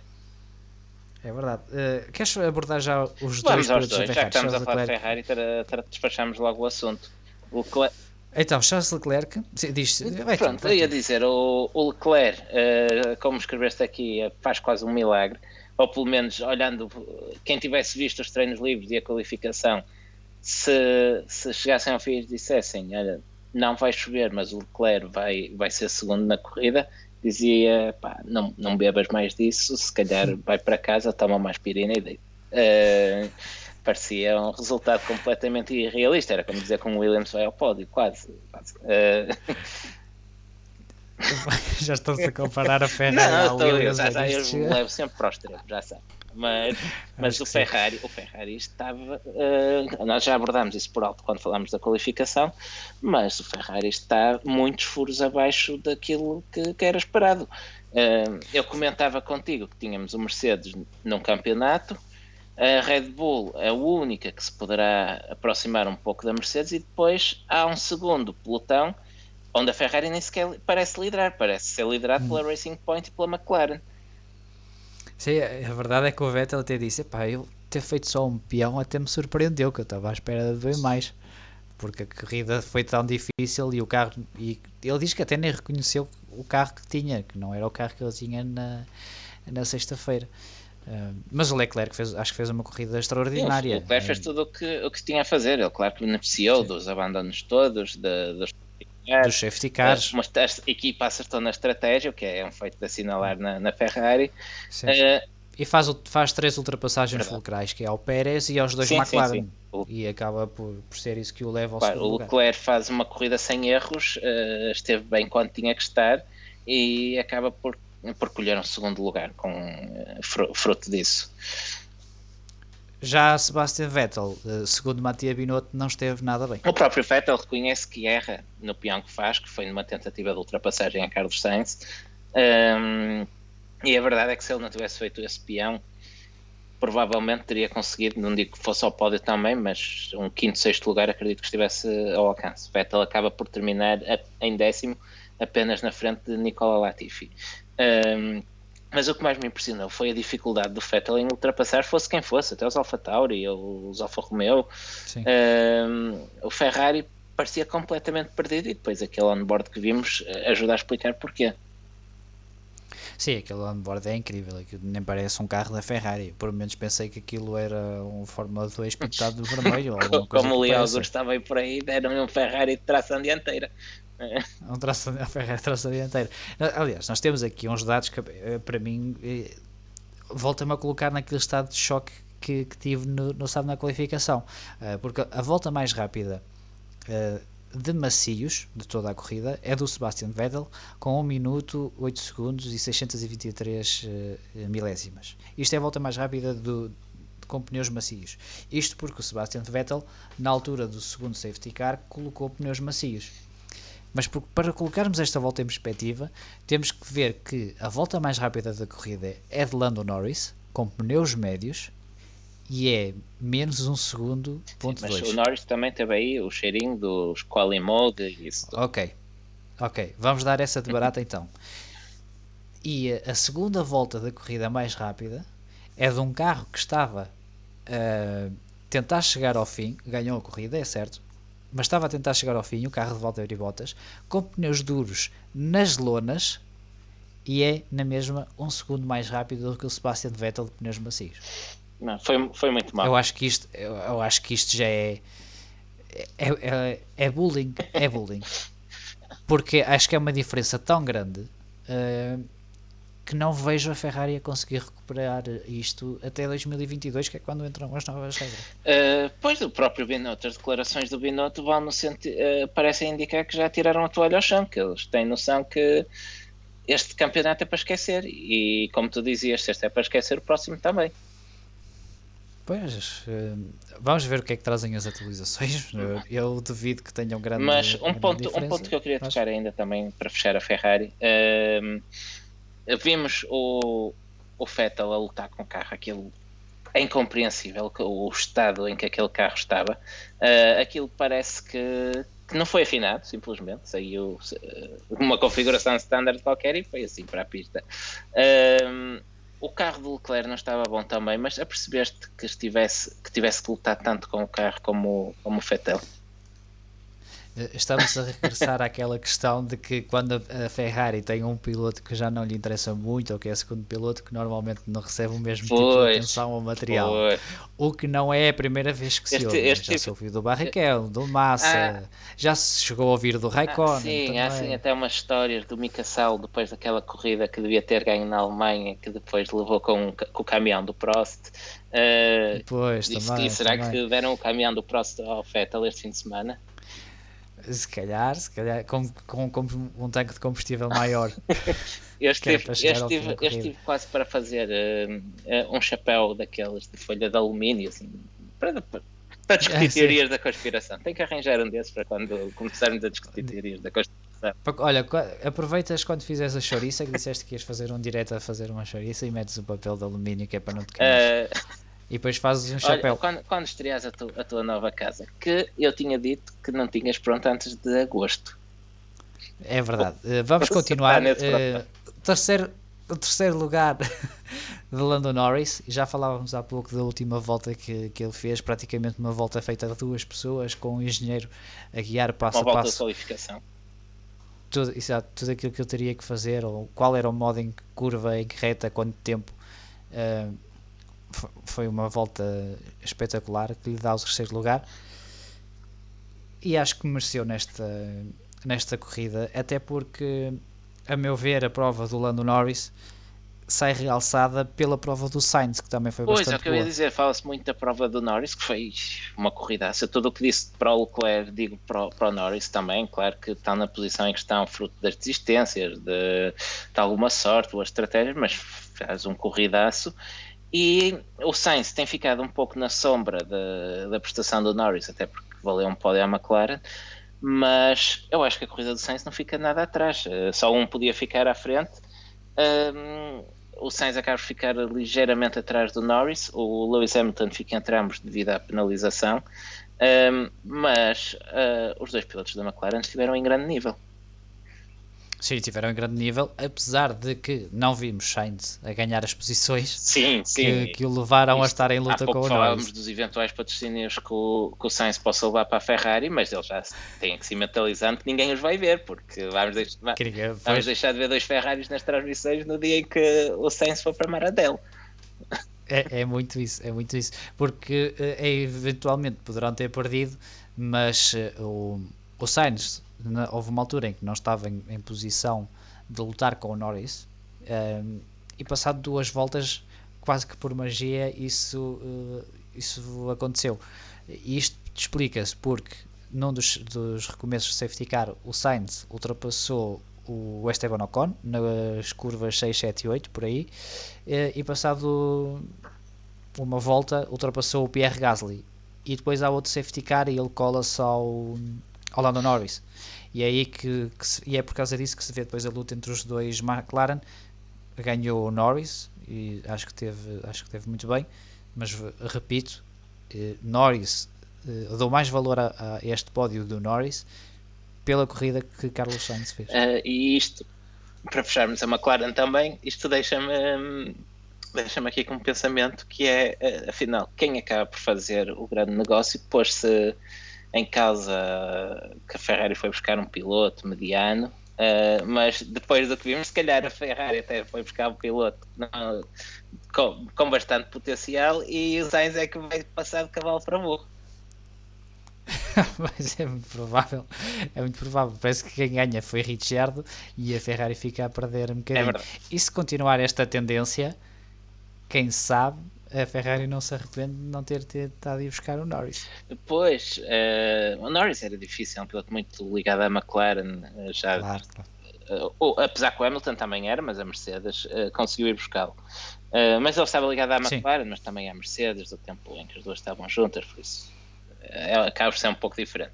Mas uh, falando do Ricardo, uh, o Daniel Ricardo que desistiu, foi uma das muitas desistências por problemas mecânicos na corrida, ele que bateu o Esteban Ocon até com uma margem bastante confortável ao longo de, de todo o fim de semana, uh, ele que parece ser o grande vencedor desta dança das cadeiras. Sim, sem dúvida alguma. Pelo menos até que provem o contrário. Uh, mas mas falava, falavas do, do Esteban Ocon, ele que ficou em, em oitavo lugar, mas parece que sem saber como, não é? Sim, o Esteban Ocon um enferrujado, teve, deu essa sensação. Sim, eu, dou eu para já dou-lhe o desconto que ele está há um ano e meio parado, um ano e meio sem competir na Fórmula 1. Uh, e isso tem, tem impacto. Nós já vimos o, o Esteban Ocon a fazer mais do que isto. Ele, falávamos há pouco das lutas com o Sérgio Pérez na, na Force India. Nós já temos falado aqui várias vezes que o Pérez é um piloto que, que ambos admiramos e tem resultados que o sustentam.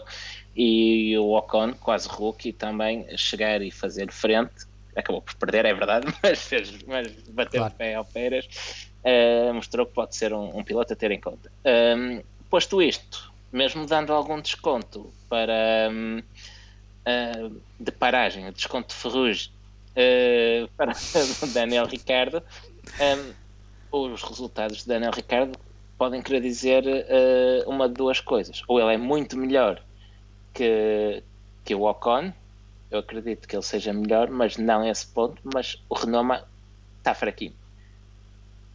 Algo entre as duas coisas. O Renault é fraquinho uh, mas se calhar não será assim tão fraquinho. E o Ricciardo, pelo menos para já, uh, ainda o considero melhor que o Ocon, mas não também a este extremo que vimos este, este fim de semana.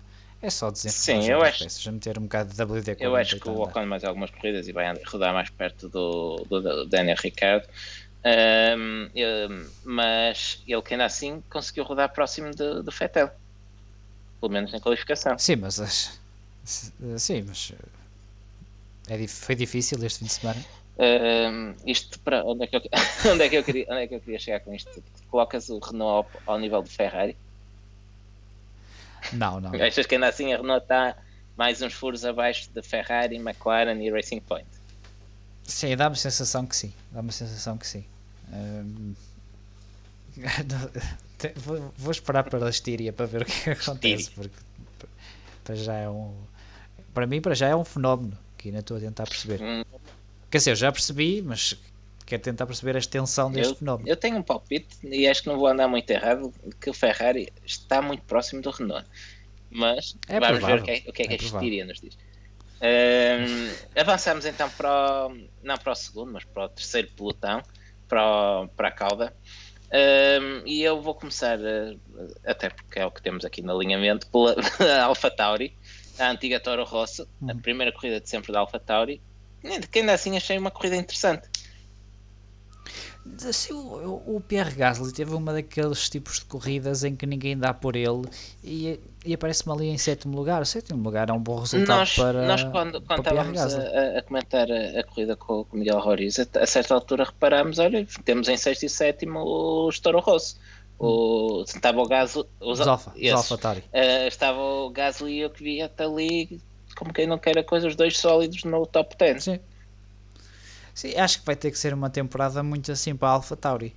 Eh, Parece-me que o, o pelotão eh, está um bocadinho mais, mais forte que a época passada e, e a Alpha Tauri vai ter que aproveitar oportunidades assim, fazer corridas sólidas e tentar ganhar nos erros dos O outros. Gasly acaba à frente do Ocon, acaba, a AlphaTauri acaba à frente da Renault. Sim, sim. Sim, sim, sim. E o Kvyat só não acabou porque diz ele teve um incidente com o Ocon e foi por isso é que teve esse, o problema na, Sim, no acaba pneu. por rebentar o pneu. Ahm, Sim. Eu, o André Correia faz aqui um comentário que, que eu vou repescar, que diz que o que faz da Renault má é ter uma equipa a brilhar com o mesmo motor. E inclusive, e vimos a, a Renault dar os parabéns à McLaren no Twitter por colocar o motor Renault no pódio. Foi um dos sorrisos mais amarelos que eu já vi em toda Ou a minha aquilo vida. foi um recado interno para alguém. Acho que é que esfregar, esfregar sal. Achas que o estagiário que, que é administrador da conta do Twitter mandou uma boca ao Cyril Eu nem, eu nem digo que seja estagiário, acredito que tenham sido mesmo ordens muito de cima eh, para tentar envergonhar a equipa, Quem sabe? a equipa interna. Quem sabe? Porque di- o, o sabe, ano passado a McLaren já bateu claramente a, Wi- a Williams, a Renault, e o fosso parece estar ainda maior este ano. Sim. Sim, sim, sim, sem dúvida.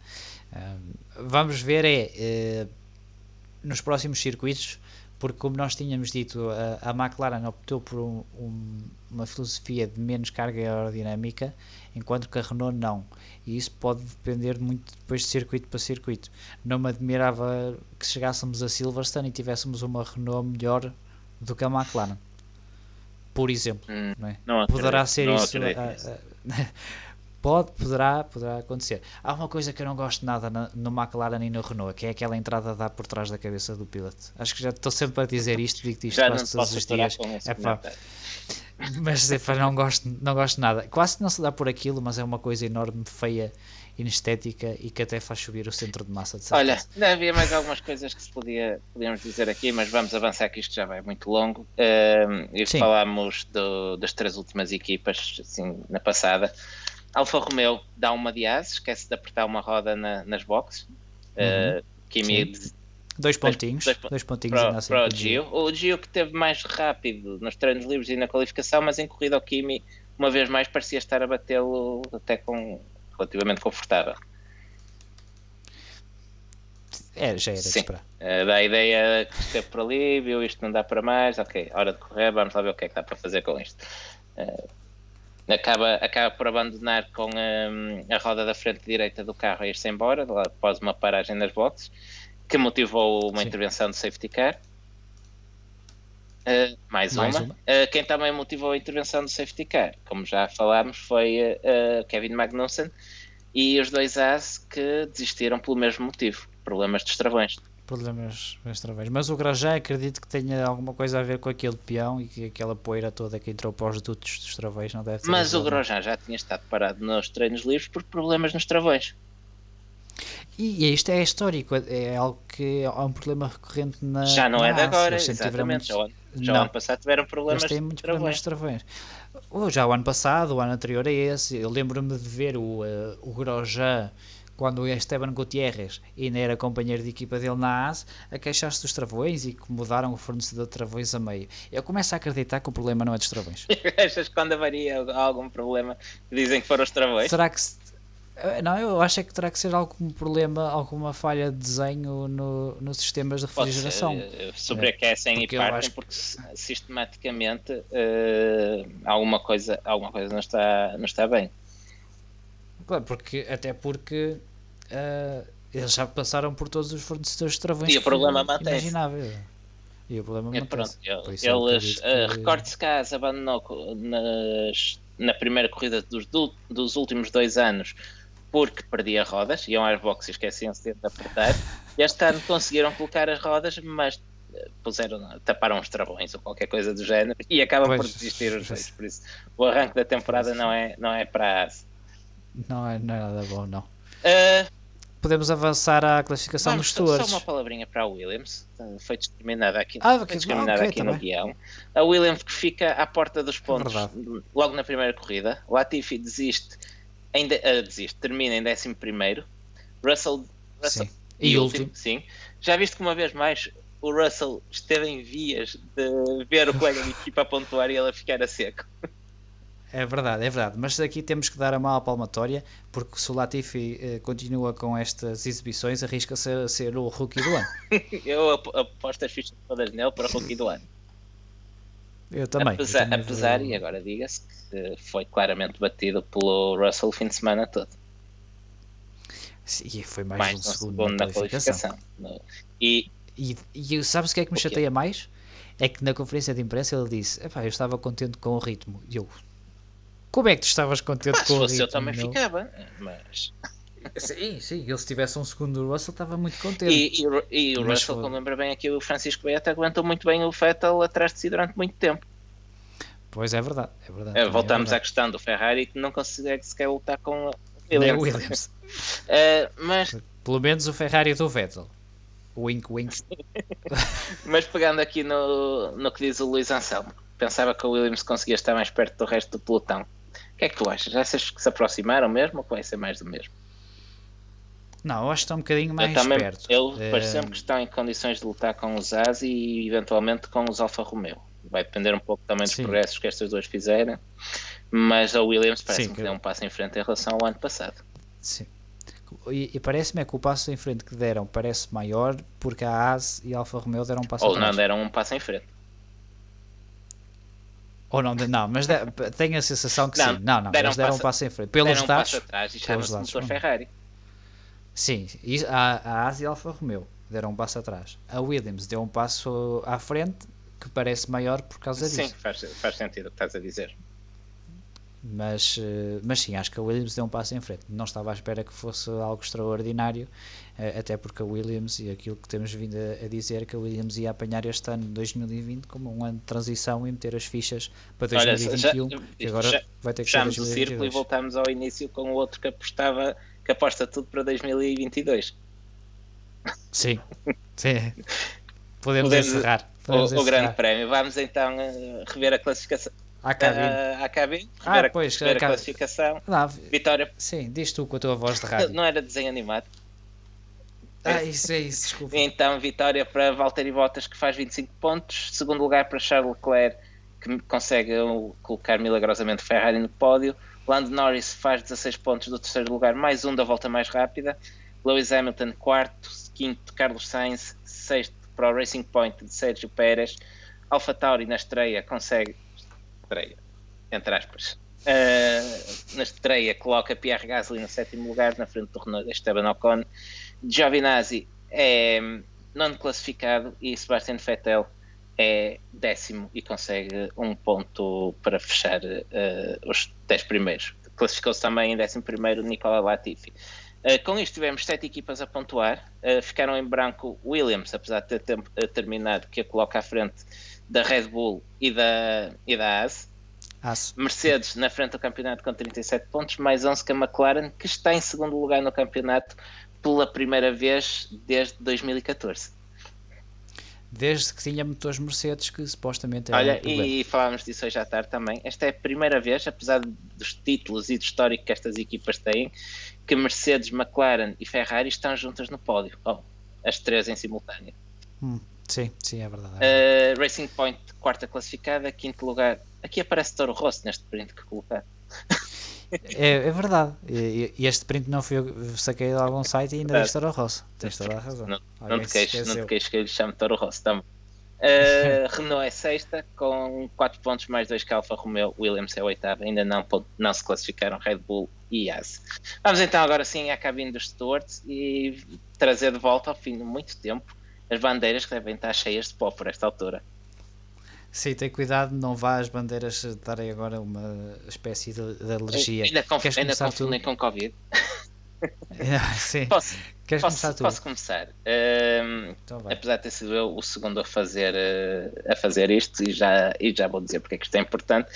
A minha bandeira vermelha vai para o Sebastian Vettel. Eh, é verdade que estava a conduzir um caminhão que,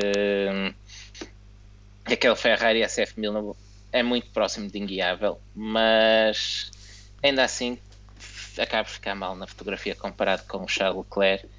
É mais um erro de Vettel, mais um peão a juntar aos muitos que fez o ano passado. E eu, por esta altura, digo que o Vettel está, parece claramente sem motivação, que já não quer estar ali. Posso estar errado, Sim. mas Vettel parece que anda-se eh, a arrastar. Nós já vimos eh, Vettel em muito melhor forma, ele é capaz de muito mais do que isto. Eh, e, e fico com pena de ver um piloto que eu gosto bastante eh, neste, nesta situação. Não sei se quer dizer. Bandeira, Bandeira amarela? amarela para a Racing Point. Eh, Ah, agora diz, diz os teus todos de uma vez e depois Tá digo bem. Bandeira amarela para a Racing Point. Eh, o sexto lugar de Sérgio Pérez eh, em condições normais seria, seria ótimo, não deixa de ser um bom resultado, mas eh, a equipa prometeu muito desde os testes de pré-temporada, treinos livres e, e qualificação, mostrou que pode ter andamento para chegar a um pódio e por isso o sexto lugar de Pérez e a desistência de Stroll acabam por saber a pouco ehm, para uma equipa que já mostrou que pode ter potencial para conseguir muito mais esta temporada. Não é mau, mas pode ser melhor. Por fim, Sim. a bandeira verde dou para. eh, antes de dizer para quem vai, há três candidatos eh, onde ficava perfeitamente a bandeira verde. Eh, nós já fomos dando pistas ao longo de, de todo o podcast. Eram, são eles Bottas, são eh, eh, uma corrida irrepreensível. Leclerc, pelo milagre que fez com o Ferrari, que até esteve para ser a minha escolha, mas quando vi que tinha escolhido o Leclerc, estava a aproveitar para premiar outro do- destaques. O Bottas leva a vitória, já não vai mal servir. Já, acho que E prefere. acaba por eh, premiar o Lando Norris, que fez um corridaço e é premiado também com o, o primeiro pódio da carreira dele. E já que nem pôde abrir a garrafa de champanhe, eh, leva a minha bandeira verde. Mas já se foi a tua- a tua bandeira verde. Pois, já disseste a minha bandeira verde, mas não faz mal. Eu dou a minha bandeira vermelha igual à tua. Estou à Ferrari e a Sebastian Vettel, a Ferrari pelos motivos que já viemos falando até aqui, a Sebastian Vettel porque enquanto não se comprovar que é um SF 999 e não um SF 1000 que tem o Charles Leclerc, eh, foi uma demonstração daquilo que pior vimos do, Sebastian Vettel a, sema- a- a época passada. E agora já que estamos a malhar na Ferrari, e aqueles retões no Mugello, quando chegarmos lá? Certamente que, vai ser dia de festa, né? Porque eles fizeram tanta questão de lá Para ir, ser o grande era prémio o- É. mil da Ferrari, para correr em casa. Por isso vai ser, vai ser muito é interessante. que não fica público nas bancadas.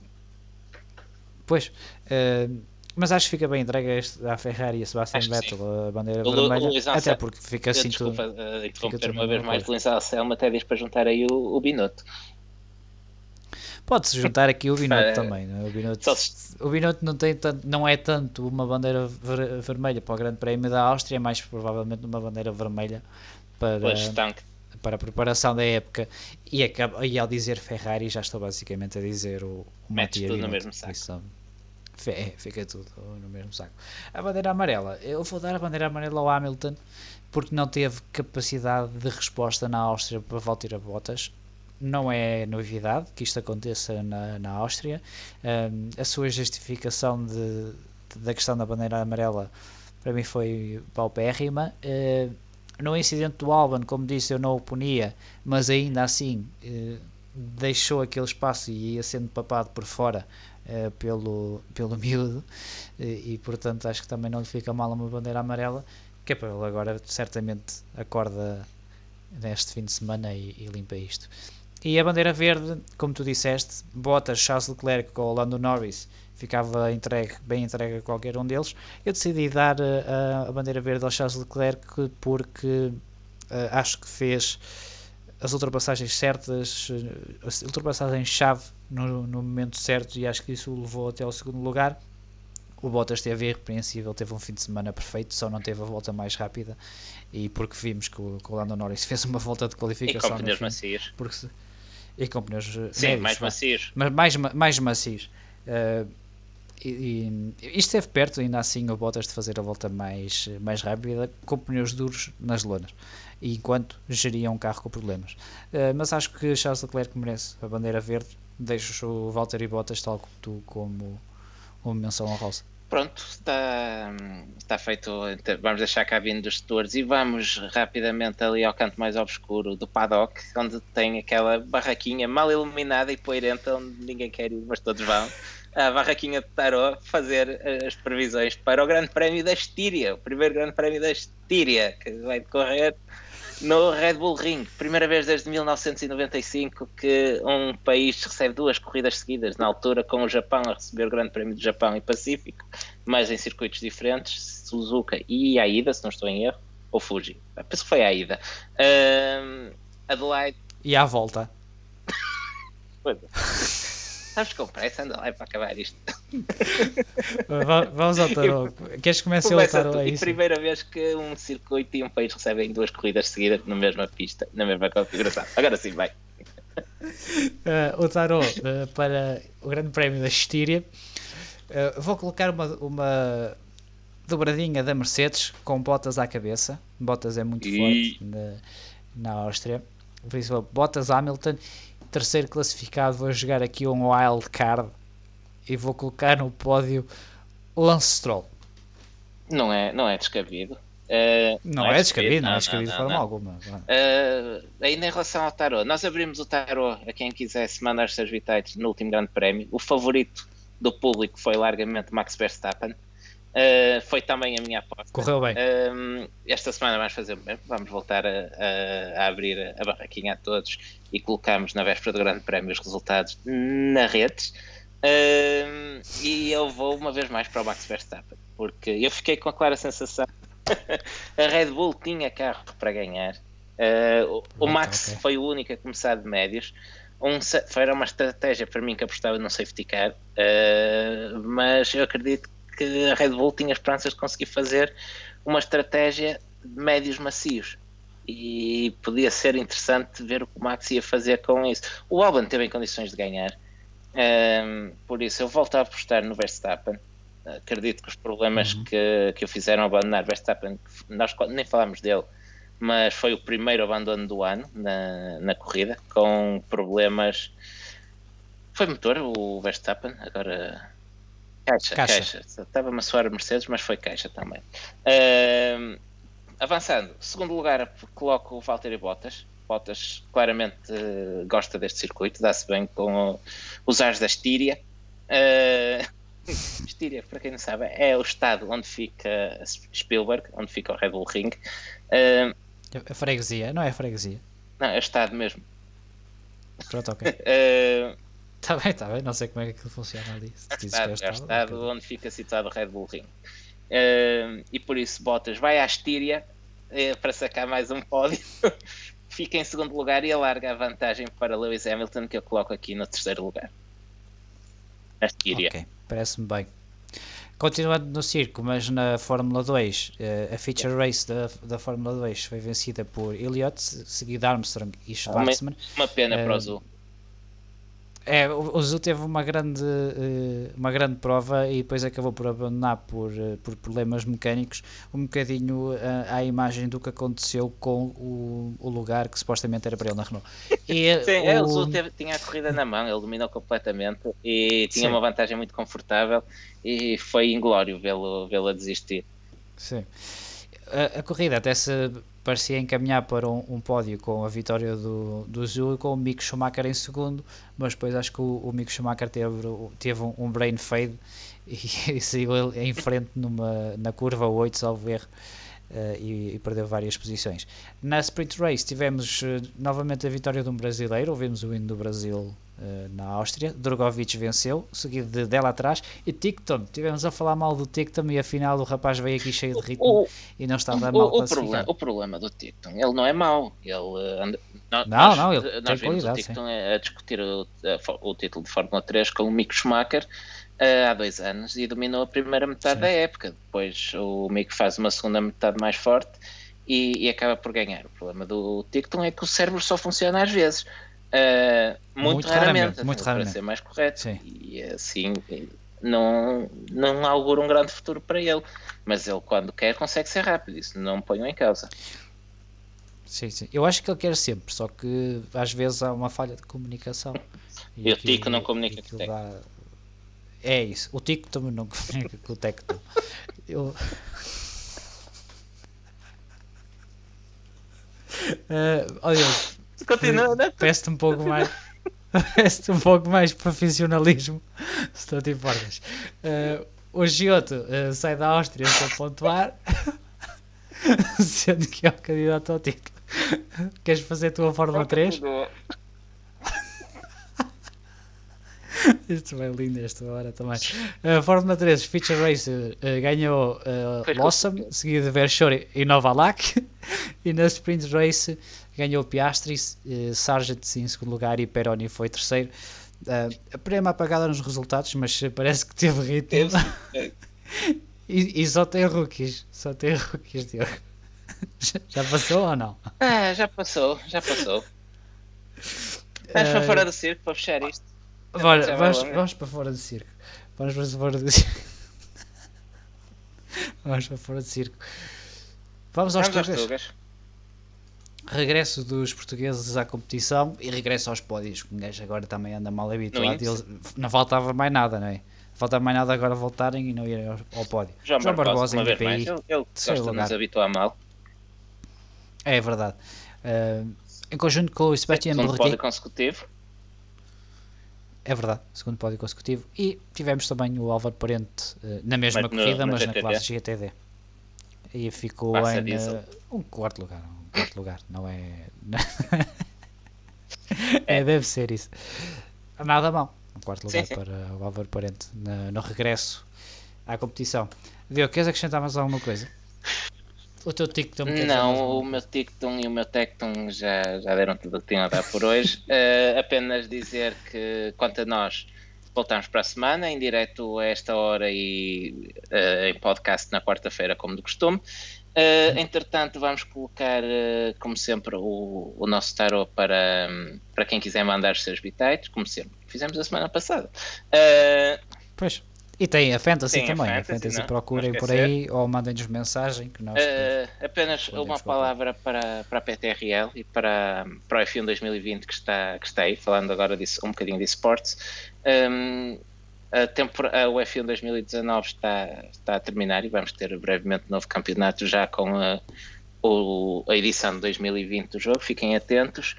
Uh, de resto, quanto a nós, subscrevam, procurem-nos no Twitter, no Facebook, no Instagram e YouTube, uh, em podcast, claro, como se, sempre em podcast. Uh, e para a semana cá estaremos para falar do Grande Prémio da Estíria. Da Estíria. Com... Será que já vamos estar juntos para a semana? Talvez, vamos ver. ver como é que estás de Covid por aí, desde que não o tragas contigo. É isso, vamos tentar. Uh, eu tenho aqui vamos um medicamento tentar. para a Covid, diz que, diz que ajuda. Um, o cloriquina. Cloriquina, com certeza. Uh, okay, tá vamos estar aqui a fazer o rescaldo do Grande Prémio da Estíria, provavelmente já com mais detalhes sobre o regresso que tanto falamos para 2021 e já fazer o lançamento do Grande Prémio da Hungria. É isso. Muito obrigado a todos pela companhia e a todos aqueles que também nos ouviram em Isso. podcast. Até para a semana. Até para, até para a semana.